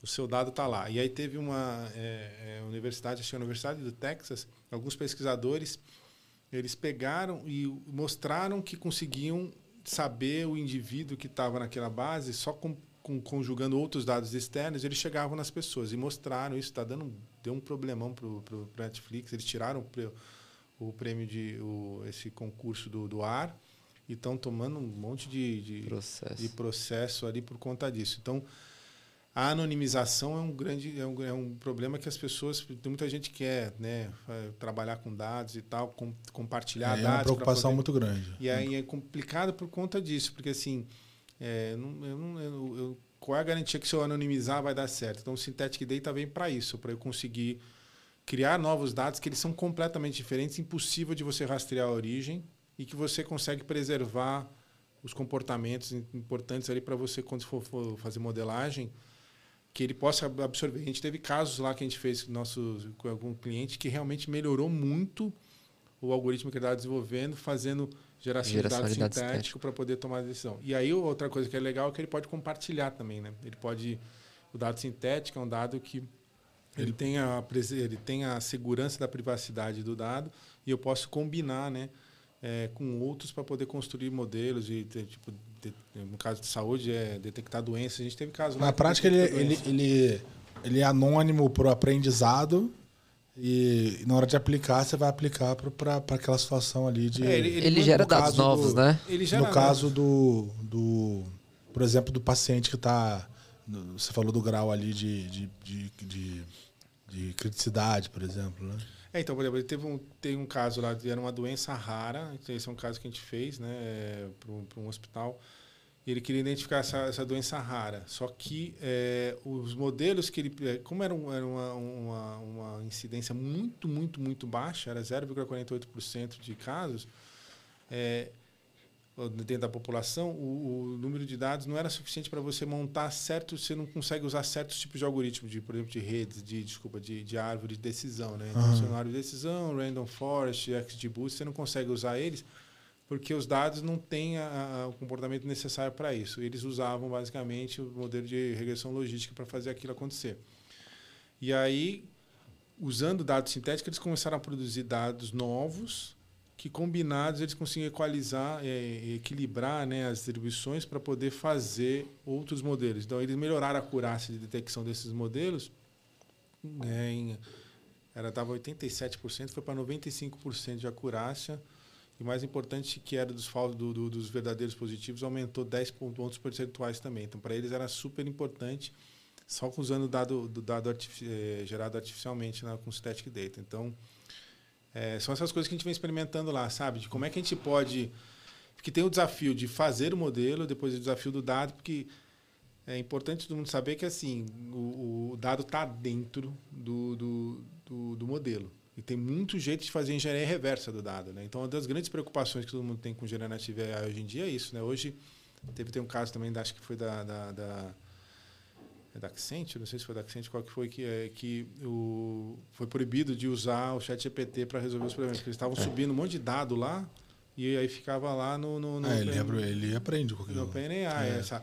Então, por exemplo, você está usando para fazer a resposta agora, quando vier a nova versão do modelo, ele vai pegar aquele dado que você usou, é, vai incorporar é, dentro. Tá aí alguém vai perguntar o que, que resolve, como é que a Accenture resolveu o assunto XPTO, né? E tá lá, blá, blá, blá, blá, conta para ele tudinho, né? Faz isso, tudo faz segredo aquilo, de Estado. Tá tudo segredo de Estado.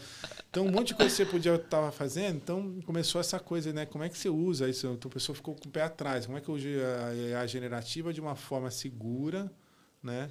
Para eu poder né, apoiar. E é. tem toda uma tecnologia que a gente está trazendo também. Esse, é, esse é, um, é um tema que eu, que é o, é o que eu queria é, perguntar também. Como que você está vendo é, essa... Porque, assim, virou quase um buzz, assim, IA generativa, assim. IA apareceu no formato do, do da IA generativa, ChatGPT, etc. Puta, o, quem assistiu, tá assistindo esse episódio é, vai, vai entender que é, inteligência artificial não é um negócio que, que é falado de agora, já tem mais que, anos 50, mais né? Alan que, Turing falava disso. Então já tem, já tem décadas aí que esse negócio é discutido. É, vem evoluindo de fato. Tem uma. Obviamente, tem um efeito de escala exponencial ali com a, com a, com a, com a evolução do modelo de computação em cloud, etc, etc. Enfim, como a gente já falou aqui. E, recentemente, a liberação do projeto do ChatGPT, que foi o grande buzz do momento. Né? Enfim, os caras estão trabalhando nisso há sete, oito anos. Né? É bastante tempo. Bastante tempo aí. O pessoal acha que foi agora, mas já estão trabalhando nesse negócio há pelo menos uns sete anos. E como é que você enxerga é, o, o, o, essa, essa onda de IA generativa especificamente? Porque puta, você já falou de várias aplicações de machine learning, que, que né, existe inclusive uma estatística que, que, que, eu li recentemente no mercado, acho que se estava falando disso outro dia, né, de que a tendência é que haja é, quase que 10 robôs para cada pessoa nos próximos 5 anos, algo nessa linha, né? É... físico mesmo ou aquele robô? Não, digital? robôs assistente. digital, é, ah. assistentes em geral, né? Enfim. Cada um vai ter o seu, né? Falam que esse é o futuro é, aí, né? É. E aí, para usar o banco, para sei lá o quê, enfim. Pra, enfim. Uhum. Então tem essa, tem essa discussão de que cada um vai ter um grupo ali de, virtual, de robôs que para resolver questões diferentes, né? É, e tem a questão, sim, do, do da restrição. Como é que você está enxergando isso? Primeiro, para encurtar a pergunta, como que você está enxergando IA generativa e esse buzz? Assim? Oportunidade, ameaça? É, oportunidade, ameaça, é fumaça ou é fogo? Eu acho que assim, ela, ela, é, uma, ela é uma tecnologia muito fundamental, fundamental que eu digo assim, foundation, né, de base, que vai revolucionar, está revolucionando muita coisa, tá? E, e obviamente, como uma tecnologia desse tipo, ele vai dar uma bagunçada aí no mercado de trabalho, ele vai tirar, né, o, não é que ele vai tirar trabalho de um monte de gente, quer dizer, ele vai mas ele vai tirar certos tipos de trabalho, né? Então, por exemplo, onde eu precisava de 20 pessoas para fazer hoje em dia, por exemplo, um texto que eu preciso estruturar, eu tinha vários editores, não sei o que lá, eu preciso pôr um, dois ou três editores é. que ajudam a validar e os caras automatizam. Então, é o meu jeito da calculadora, né? calculadora, hoje em dia, ninguém questiona se, né, para fazer conta, se eu, se eu, vou ter calculadora ou não, né? Não quer dizer que a parte de análise né, lógica e matemática morreu, né? É, ele vai vir uma ferramenta que vai apoiar todo mundo. Então, ele vai virar uma ferramenta é, é, acho que o que assustou mais foi essa coisa do criativo, né? Porque como como ele entrou num mercado que começa, né, falar, caramba, isso aqui eu achei que não, não ia, né, tipo, produzir texto. Eu ficava eu brinquei eu brinco pra caramba com esse negócio, é muito legal, né, cara? Você faz umas perguntas e ele assim, te dá um. É muito. Não, você pede para escrever um texto lá, por exemplo, eu, tava de férias e, é, um tempo atrás lá com a minha esposa na praia, então tem um, um, um acontecimento engraçado lá da, de família. E eu pedi para escrever, deu três ou quatro contextos para ele, pedi para ele escrever uma história, um conto daquele negócio, cara. Ficou perfeito, assim, cara. E guardamos, com, com, compartilhamos com toda a família lá. Então, ele, esse tipo de coisa, ele começa a capacitar de, né, de gerar conteúdo, gerar imagem. Sim. Tem muito agora, eu tenho visto muito artista que ao invés de ficar brigando com, com isso, eles estão dando o braço e escrevendo. Falar, ó, quando a imagem, a foto de fulano, agora é foto de fulano, mais Mid Journey, mais foto de fulano, mais é, Dali, entendeu? E a capacidade, é. você vai começar a perceber que a capacidade, igual a fotografia, quando, quando vê a fotografia, né? Todo mundo fala, acabou a pintura. Acabou a pintura nada, né, cara? É, e a fotografia passou a ser também ser uma, uma nova arte, quer dizer, então eu acho que vai vir mais ou menos parecido, sabe? É mais uma ferramenta, uma né? transformação, né? E ela vai ser assim, vai passar a vir, vir no dia a dia de todo mundo. Ela vai ser incorporada. A gente já na da semana está tá incorporando, a gente usa no dia a dia para a gente acelerar a nossa produção de conteúdo, desenvolvimento, desenvolve melhor e pôr dentro da plataforma para poder apoiar os outros que querem fazer isso. Então vai virar, tipo, todo mundo, é o que você falou, o que, que todo mundo vai fazer? Todo mundo vai ter o seu assistente virtual. Eu vou construir o meu o meu, é, o meu GPT, entendeu? Eu vou construir GPT específicos para as minhas coisas, né? E, é. e, e, e, eu acho que assim, essa coisa do, do, do, dos empregos é, é, sempre um tema, né? Quando, quando a gente fala de automação. E, não é de agora, não é pelo, pela IA generativa, sempre que você fala de automação, você tem uma discussão sobre empregos. E, e na boa, é, empregos repetitivos, eles têm sim uma tendência ou uma, uma, uma tendência a, a, a caminharem para uma ressignificação. Acho que essa Exato. é a palavra. É importante que pô, o cara que faz aquele trabalho repetitivo, é que não depende de criatividade, ele vai precisar ressignificar o trabalho dele em algum momento. Porque no, final, no fim da, da linha, esse negócio vai acabar sendo automatizado, vai acabar sendo. Vai virar um robô, assim. Pô, você olha para. Você pega aí alguns centros de distribuição. Eu já fui em algum. Automatizado. Em, totalmente automatizado. É um negócio de louco. Assim. Eu, eu fiquei impressionado de ver como é que um centro de distribuição inteiro consegue separar produtos é, e colocar na caixa é, certinho ali, enfim, certinho não sei, mas é. eu não dava, eu não consigo avaliar, mas Imagino que sim, né? É, produção é. também, também é. Isso, né? E produtos diferentes, cara. Produtos diferentes, né? Que foi... Muito legal. Vou até falar, eu fui, fui ver o centro de, da Natura. E, e cada caixa eram produtos diferentes, como combinações de produtos diferentes. E, cara, eles vinham ali separados no fim caíam numa, na caixa bonitinho. bonitinho tá, e ela já tinha uma etiqueta, tá, tá, tá, e já ia ali para para a direção certa onde o, o caminhão ele ia acoplar no. Sem intervenção nenhuma humana. Puta, sem interação nenhuma. Nem, nem ao lacre da caixa. é, então, quer dizer, isso está aí. Não, não, e aí provavelmente tem um monte de, de machine learning funcionando ali, tem um monte de solução que né, tá ali. Um monte de robô fazendo aquilo acontecer robô literalmente robô logicamente, é, né? Fisicamente. É, fisicamente e logicamente. logicamente. É, então isso, esse, esse, esses trabalhos eles vão é, demandar de, de serem ressignificados mesmo, né? Eu, eu acho que o, o ponto do, do ChatGPT está muito relacionado a essa coisa do domar ele, né? É, eu, eu, Hoje tem. A preocupação é essa, né? Você, você coloca lá, vai meio que para uma inteligência coletiva. Que é, por princípio, a lógica do negócio, né? Ele, nunca, ele não teria ficado tão inteligente se ele, se ele não fosse uma construção colaborativa. Né? Ele estudou a internet, né? É. é então, é, é... Desculpa. Não, eu só queria é, também fazer um complemento, né? É, tava até vendo uns dados do Stackflow, né? Que é aquele fórum de desenvolvedores.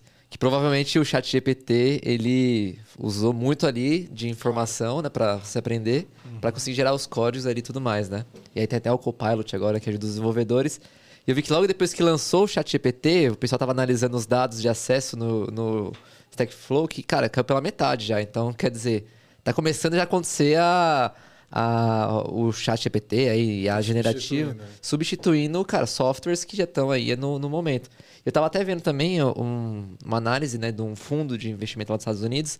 Cara, que, como que vai ser a transformação da IA generativa para quem, é, é, para quem desenvolve software as a service, né? Cara, por exemplo, hoje uma plataforma lá que gera conteúdo, cara, é substituída por um chat GPT. Qualquer um consegue, o Mini Journey, por exemplo, consegue gerar imagem. Então, quem fazia isso acaba vai ter que se transformar a solução vai ter que se transformar, né? Então, é, eu também até queria ver isso de você, né, cara? Como vai ser os softwares no futuro, sendo que todo mundo vai conseguir criar o seu assistente, né? Cara, qualquer empresa vai conseguir criar um assistente para fazer uma, uma coisa ali que antes um software fazia. Como vão ser as empresas de software daqui a um tempo, né? Cara, é uma, a gente tá meio que dando uma filosofada aqui, mas eu acho que é uma coisa que vai bater na nossa porta daqui a uns 5 anos, né? Não, eu acho legal porque eu acho que na, na ponta que você estava falando né, da parte de, de automação e tudo mais, né? Veio uma tecnologia, tirou um monte de gente, mas aí começou a aparecer tecnologias de manutenção, tecnologias de como é que eu crio coisa em cima dela, como é que eu crio o robô. Então começa a aparecer uma segunda. É, eu gosto de pensar na segunda ordem de, né, de o que, que, que é um pouco do que você está trazendo aqui, né? O que, que vem depois dessa onda. Então vai, a onda vai mexer, obviamente, mas vai vir muito mais negócio, né? Ninguém não quer pensar em Uber e nem pensar em essas esses aplicativos de sharing e tal, se não tivesse internet, se não tivesse é. capacidade de smartphone, de, smartphones, de localização e tudo isso foi aparecendo ao mesmo do, do, do, do no meio do, processo, né? Então, por exemplo, a gente está experimentando a mesma coisa. Hoje em dia, por exemplo, se pensar na jornada de dados, a jornada de dados, um, um dos fins da jornada de dados era o, o BI, né? O dashboard Sim. e tal. O ChatGPT já é capaz, né? A gente incorpora na plataforma o que a gente chama de, de chat to dash. Né? Você conversa com, a, com o dado e pede para ele gerar um, um, dashboard sem fazer aquele processo de clica aqui, arrasta para cá e pum, joga para cá. Vai lá e digita o que você, quer. Falar, como é que é? Gere um gráfico para mim com os dados de plá, plá, plá, plá, plá, plá, plá. Ele gera para você, entendeu? Então, já usando boas práticas de DataVisa, cara. Provavelmente explorando bastante do Stack Overflow lá, é. que tinha todas as respostas de como resolver o problema e tudo bem, entendeu? Então, tudo isso já está incorporado dentro da, da do, do, do, do é, desse modelo, né? Então, acho que realmente assim vai vir tem muita coisa diferente que vai acontecer por conta do jeito que você usa, né? É, a gente tem explorado muito lá de, de como como usar o dado é, como usar o, o, mecanismo, a ferramenta. Porque acho que o que é legal dele lá, a loucura dele lá, é que ele conseguiu, ele conseguiu entender a, a linguagem né, nossa. Né? Ele está representando a linguagem. Não é que ele conseguiu entender, mas com os dados que ele tem lá dentro, ele começou. Porque se pegar o, a parte de linguística lá, volta com, na época da, da, da, da quando eu falei lá no que estava montando lá na Escócia é, um pesquisador estava tentando entender como era o modelo de linguagem, né? Como é que a, e essa linguagem estatística, né? Então, por exemplo, se eu falar, eu fui ao mercado comprar ou fui à padaria comprar, quase não vou falar pão, né, cara? Tipo leite, alguma coisa desse tipo, né? Não, eu não vou na padaria comprar carro. Você sabe que não vai vir né, carro dali, porque uhum. por quê? Porque tem uma uma certa estrutura, né? E depois você sabe que vai vir ali, vai vir um, é, um, um, um, é, um objeto, né? Não vai vir, né? É, vem um substantivo, não vai vir um verbo, né? Não vai vir comprar, comprar, né? Então tem algumas coisas, estruturas ali dentro e, esse, ele, e a gente produziu muito conteúdo, né? Tem muito texto, muita coisa lá já pronta que aí a máquina, né? O poder dela foi explorar tudo isso daí e para aprender esses. Então essa, esse mecanismo de gerar esse negócio Aí vem a criatividade de todo mundo. O que, que eu posso fazer com isso, né? É, eu acho engraçado um cara, uma coisa engraçada que um amigo meu estava contando que um amigo dele, né, que é um amigo do amigo, né, que faz isso aqui, o cara estava vendendo imagens no OnlyFans geradas pelo Midjourney, geradas pelo... amigo do amigo. é, não sei quem é, Eu né? não sei que. Ouvi o falar. Ganha, o cara ganhando uma grana, essa é brincadeira. O cara ganhando, vendendo dentro do OnlyFans, coisas que gerava. Aí o pessoal ficou bravo, que não fala, pô, como é que pode gerar? Fala, cara, tipo, né? Então tem, É. começa a gerar novas, né, coisas diferentes. Os E- mercados vão sendo transformados. filmes vão sendo transformados, né? Então, é, eu acho que tem muita coisa que assim, é, a capacidade de você utilizar a ferramenta para algumas coisas que eram caminhos que você ia, né? Como eu falei do BI, né? Ah, preciso gerar dashboard, de repente acabou, cara. Você não precisa mais fazer essa jornada, né? Então, muitas empresas que se estruturaram para fazer isso, de repente vem uma nova completamente falar, você fala e ele gera o porque a pergunta é, você, você precisa de chatbot para quê, né, cara? E qual é o pro- pro- propósito? Você quer fazer uma pergunta e você quer representar graficamente? Então pergunta, escreve aí, fala o que você quer, né? Aí, puxa, já- Sabe, sabe uma Nesse coisa que eu, me- que eu Desculpa, acho. Só complementando, nesse mesmo texto, ele, ele fala justamente sobre isso, sobre a UI. A UI também vai ser. Cara, quem, quem sabe? Porque a Alexa, né, ela veio muito com essa proposta de você ter ser a interface através de voz, né? Agora com a IA generativa, que ela consegue entender o que você fala ali, cara, talvez as nossas interfaces ali de touch ali vai mudar Já bastante. era, né? Exato. É igual ela, né? O ela é um pouquinho disso. Vocês É. já assistiram o filme? Que Sim, come- sim, que sim. ele começa a conversar, me fala um pouquinho sobre você, pum, né, já era um, né, uma experiência completamente diferente de interação. Quem É. disse que você precisa ter né, dentro do computador? Porque aquele negócio do mouse, arrasta, mouse. clica, né? ícone, essas coisas todas, era de um, um outro, uma outra forma de interação, que a gente achava que a melhor forma era mouse. Se, É, a, hoje- se a fala a forma melhor, acabou. Tipo, É, e hoje você já é natural, né? Você usar. dedo. Exatamente, né? Quando apareceu né, a nova tecnologia de arrasta. Pois né? é, que é um negócio Zoom. que. que e- porque é, é intuitivo, tá ali, né? E, e eu acho que a tendência é que as coisas se, se adaptem a isso, né? Um- Uma coisa que, que eu achei interessante da, da, da tua fala aí, que assim, de fato, o ChatGPT em si ele é, uma, é uma coisa de base, né? Assim, um foundation, de certa forma, né? E aí ele tem é, vantagens e desvantagens, né? Claro que ele está evoluindo. Tem a questão da limitação aí, né? Que, que como você falou, o exemplo da Accenture, né? O cara tá botando conteúdo ali e tá botando pro mundo, né? Então tem uma, um aspecto de limitação que tem uma discussão. É, é claro que quando você. Hoje em dia tem algumas ofertas aí que prometem que você vai conseguir dar uma limitada e tal, mas né, não, não é um negócio muito ainda garantido. Limitado se diz o quê? Do, do- É, que, vai- dado não que o dado não vai vazar e etc. Né? É, tem muitos open source e tudo É, mais. tem, tem umas Open ofertas até da, source. da- que que estão que estão se propondo a isso, tá? É, tem isso tem tem visto por aí. Mas assim, eu, eu acho que o grande salto desse negócio ele vem exatamente do fato de ter sido uma construção aberta, de que eu tenho a impressão de que grandes saltos assim de, de quando a gente fala de, de- de tecnologia é quando a gente a gente se permite construir algo para o mundo, sabe? Do tipo, quando você pensa ali no, no modelo de blockchain, por exemplo, e olha para as criptomoedas, etc., conceito geral de, de Web 3.0, so- quando você olha para as próprias criptos, etc., são coisas que foram construídas para. Assim, tá ali. Foi feito para todo mundo usar, evoluam. Né? E, é, e eu acho que ele, ele evoluiu tão, tanto né, nesse período, né? é um período longo, mas é uma, é uma evolução importante, né? Tanto porque ele, ele seguiu um, conte um contexto que. E aí eu queria ouvir de vocês, né? Que eu acho que é um contexto foda, que é que a gente acaba não pensando, não olhando muito como empresa. Que é de construir base para o mercado, sabe? Assim, que a gente fica muito preocupado em construir coisas para nós. Então, você constrói uma plataforma para você, para você vender.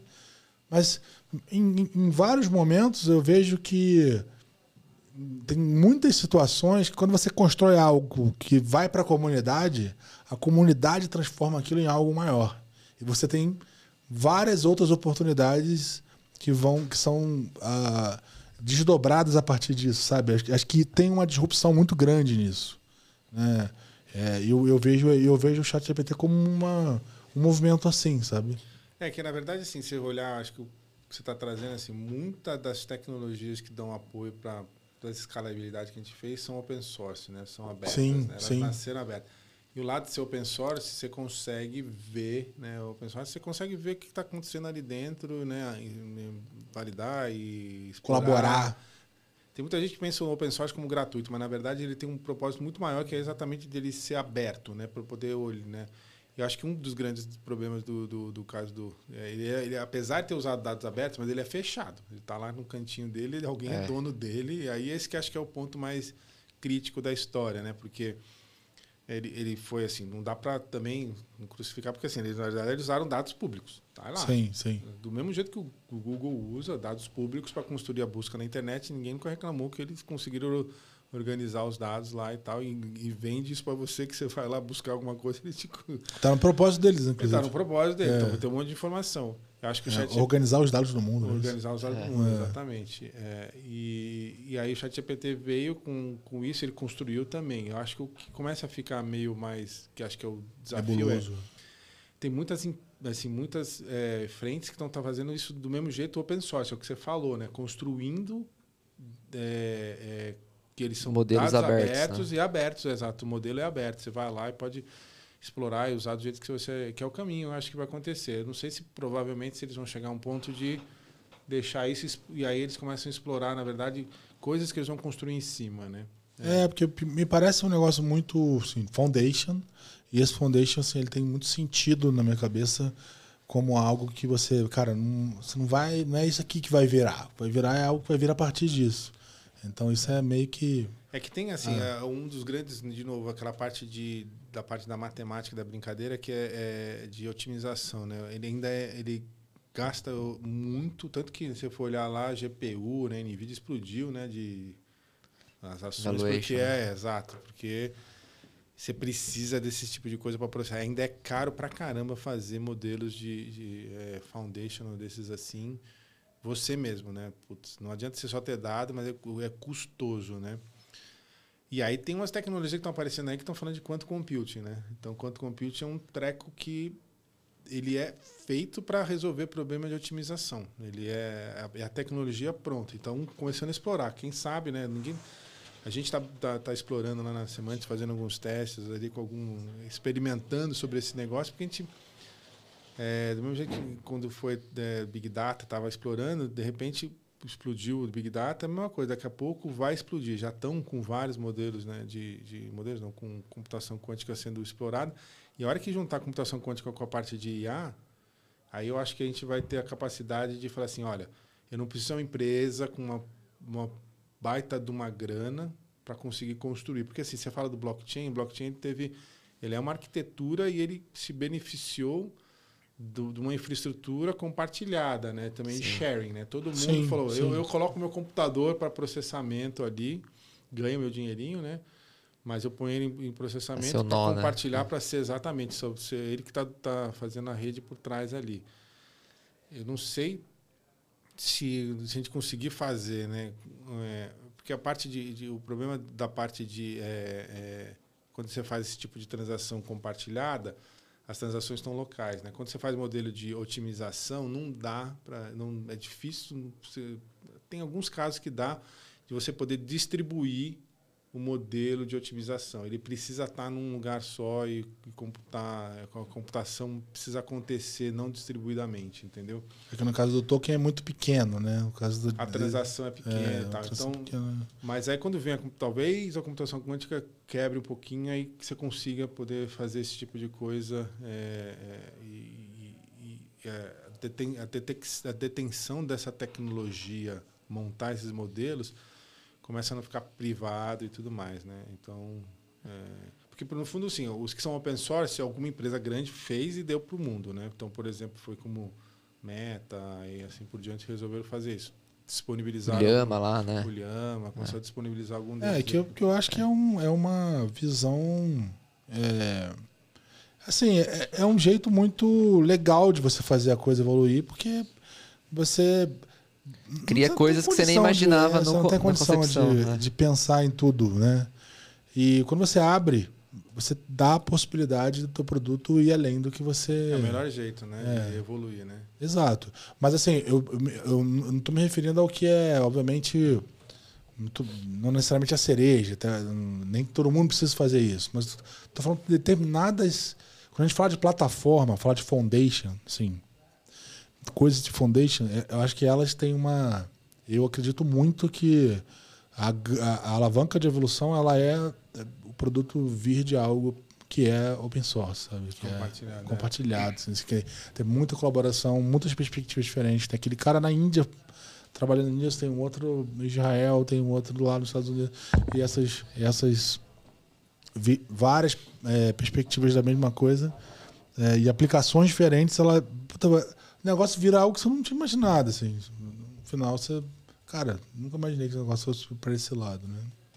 É, então, o, eu lembro que também quando estava nascendo o Linux, né? O Linux foi um pouco disso, né, cara? Assim, como é que é, Windows, já, né? Agora Windows, se baseou nele também. É, é, e eu lembro que tinha essa coisa também, como, como realmente evoluiu rápido, né? O, quando nasceu lá atrás, estava assim, pô, mas está estabelecido, já tem uma tecnologia, né? Então, assim, está aparecendo mil, assim, milhares, não, está aparecendo muitos modelos de é, de linguagem aí por conta de, derivando né e aparecendo open source por conta disso daqui a pouco vai vai, vai ganhar de um desses ali né e o, e o Linux foi um pouco disso também no passado ele ganhou fama porque ele foi aberto e aí começou um monte de gente começou a utilizar conseguiu evoluir porque tem um tanto que a empresa consegue de, de desenvolver sozinha né não tem né? por mais Sim, que ela tenha um é. monte de desenvolvedor ali dentro você põe 40 caras contra milhares desenvolvendo. Milhão, é. é. não dá, é incomparável, é. incomparável. E agora, esses modelos open source com dado sintético, né, cara? Aí começa. É. é. Então, então, então, na tua visão, você acha que o futuro. É, e a generativa é fogo e não necessariamente. Eu acho que ela vai entrar, né?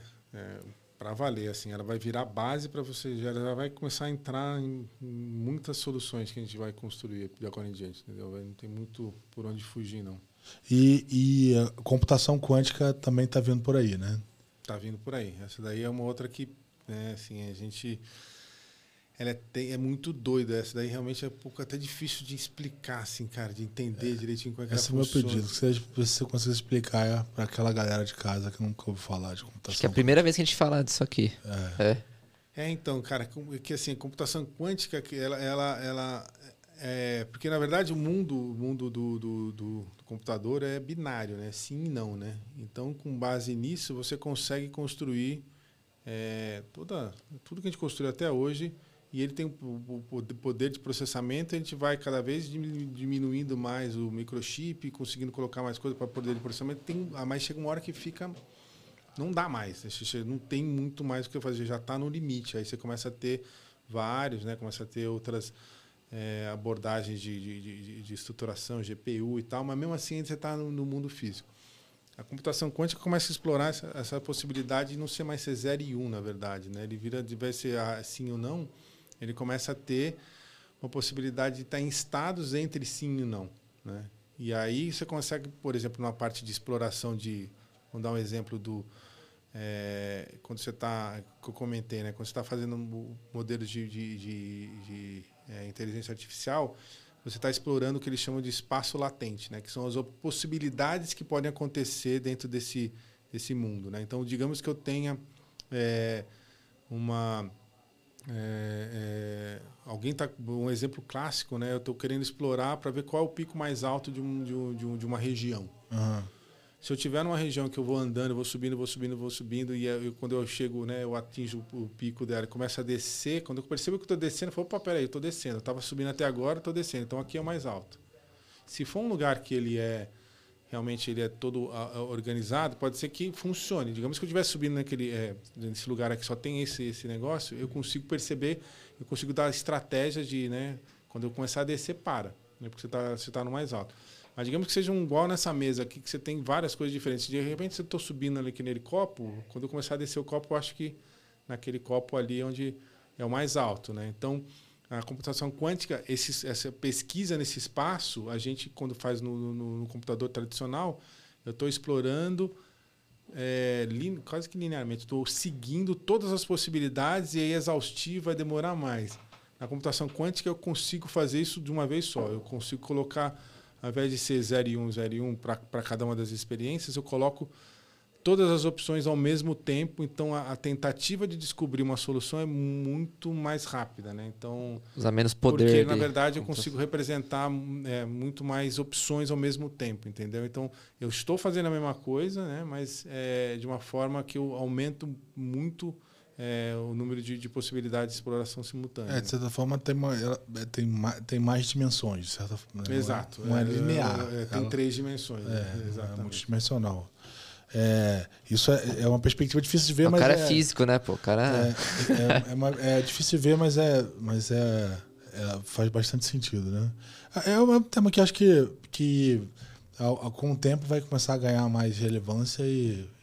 é, exato. De repente, assim, lá atrás também essa parte de, de, circuito, né? Porque como é que você combina isso, né? Que na parte física, como é que você combina? Porque no fundo é tudo circuito dentro do computador ali, né? Então, um circuito lógico tinha né, os gates né, lógicos, agora tem gates quânticos que começam a ter outras possibilidades de, de combinação e aí explora, explode, na verdade, exponencialmente. Né? Então, quando a gente fala de problema. É, tem um problema clássico do caixeiro viajante, né? Que assim, se eu colocar, né? Eu tenho que entregar, o caixeiro, o caixeiro viajante é aquele de entrega, o problema de entrega. Eu tenho que passar em vários lugares ao mesmo tempo. Então, esse é o tipo de problema que quanto, quanto, quanto mais opções de entrega você coloca, hum, ele explode exponencialmente, porque existem milhões de possibilidades diferentes que eu poderia, cada vez que eu vou aumentando o número de, de lugares que eu tenho que ir. Né? Então, chega uma hora que você não consegue resolver esse problema porque ele escala. É, e, então, na computação quântica, ele coloca esse problema do mesmo jeito que, se, que, que, que crescimento não exponencial, mas crescimento linear, né? ao invés de fazer aquele puff, né? ele cresce é, linearmente na solução do problema. Então, é, o poder computacional ele não precisa ser tão é, pesado, né? Quer dizer, vai ser pesado porque mas é uma outra mas abordagem, é uma outra abordagem, uma abordagem completamente é. diferente. É difícil comparar, inclusive. É difícil comparar, é. Né? exato. É, cara, legal. A gente puta, tá, tá, não parece, mas acabamos de completar duas horas aqui falando.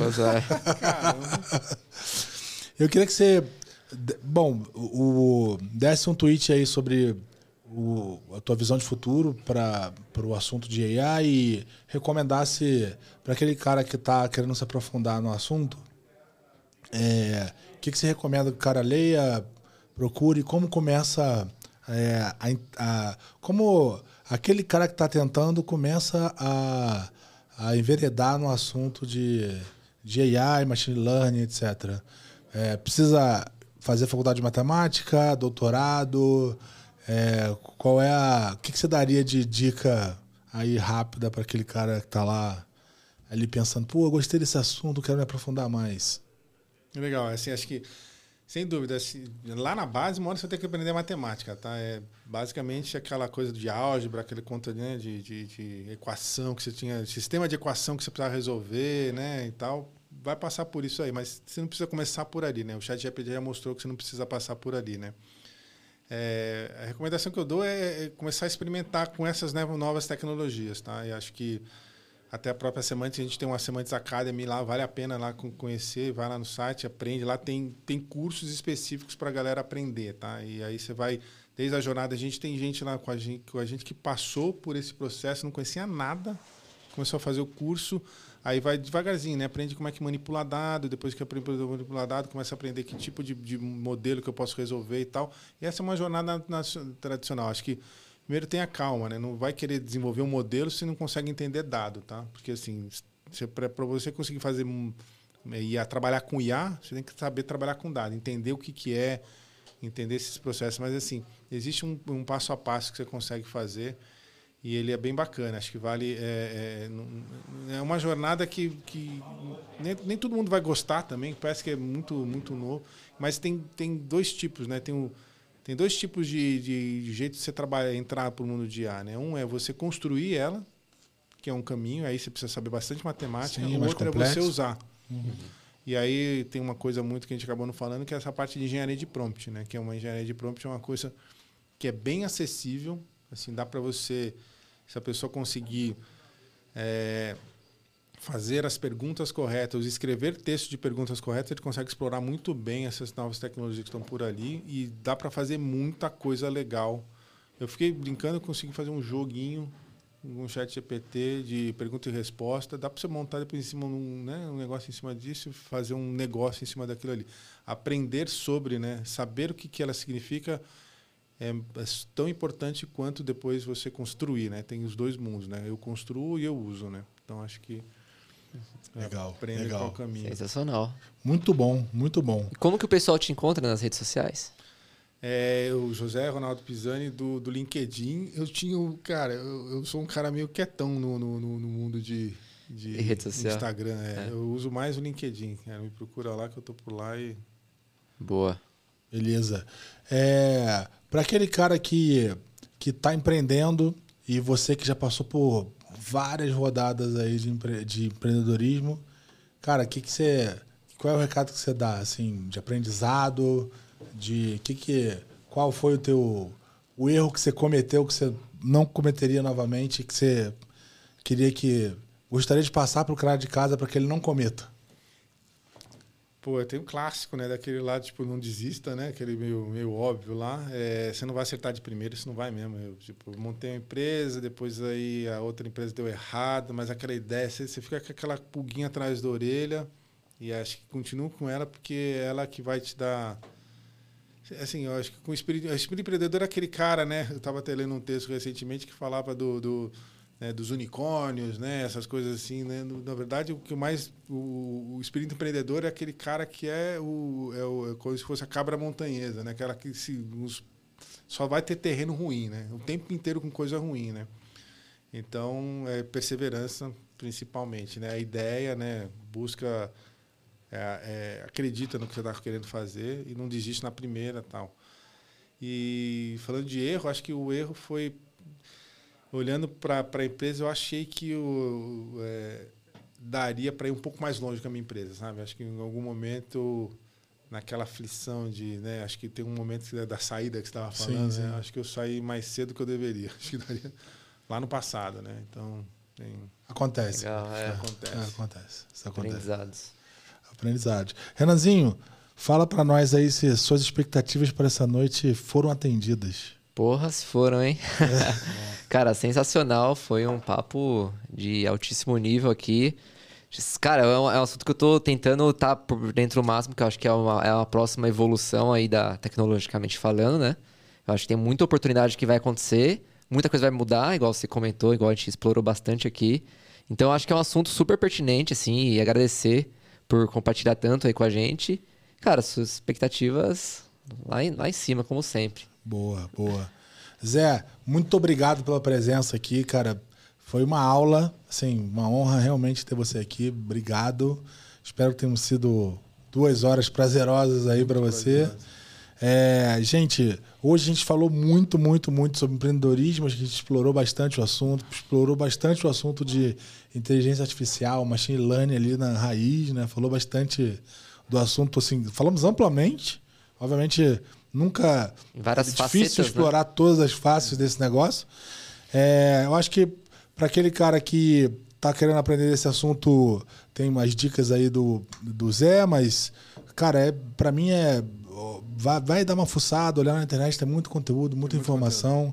O próprio prompt do, do chat GPT agora te, te dá um jeito fácil de você conseguir explorar. É. E tem um bocado de jeito aí de você conseguir é, testar esse negócio e, e, e- e, cara, tem muito, muito conteúdo né, no momento, assim, para olhar, né? Acho que é aproveitar isso. Em relação ao empreendedorismo, eu sempre digo que é puta, caçar um problema bom para resolver, né? Tem isso. É, isso é bem importante, assim, ter esse problema claro e entender se ele é de alguém, né? Porque também não adianta ser um. Não é da sua cabeça. Se ele não é da sua cabeça, né? Se ele é de alguém, então você está ganhando, você vai é, perseverar e ir atrás que você vai conseguir se dar bem. Cara, mais uma vez, muito obrigado. Obrigado. Cara, o episódio foi Boa. sensacional. Mais uma noite. Uhul! Valeu. Valeu. Obrigado, Renan. Valeu, Zé.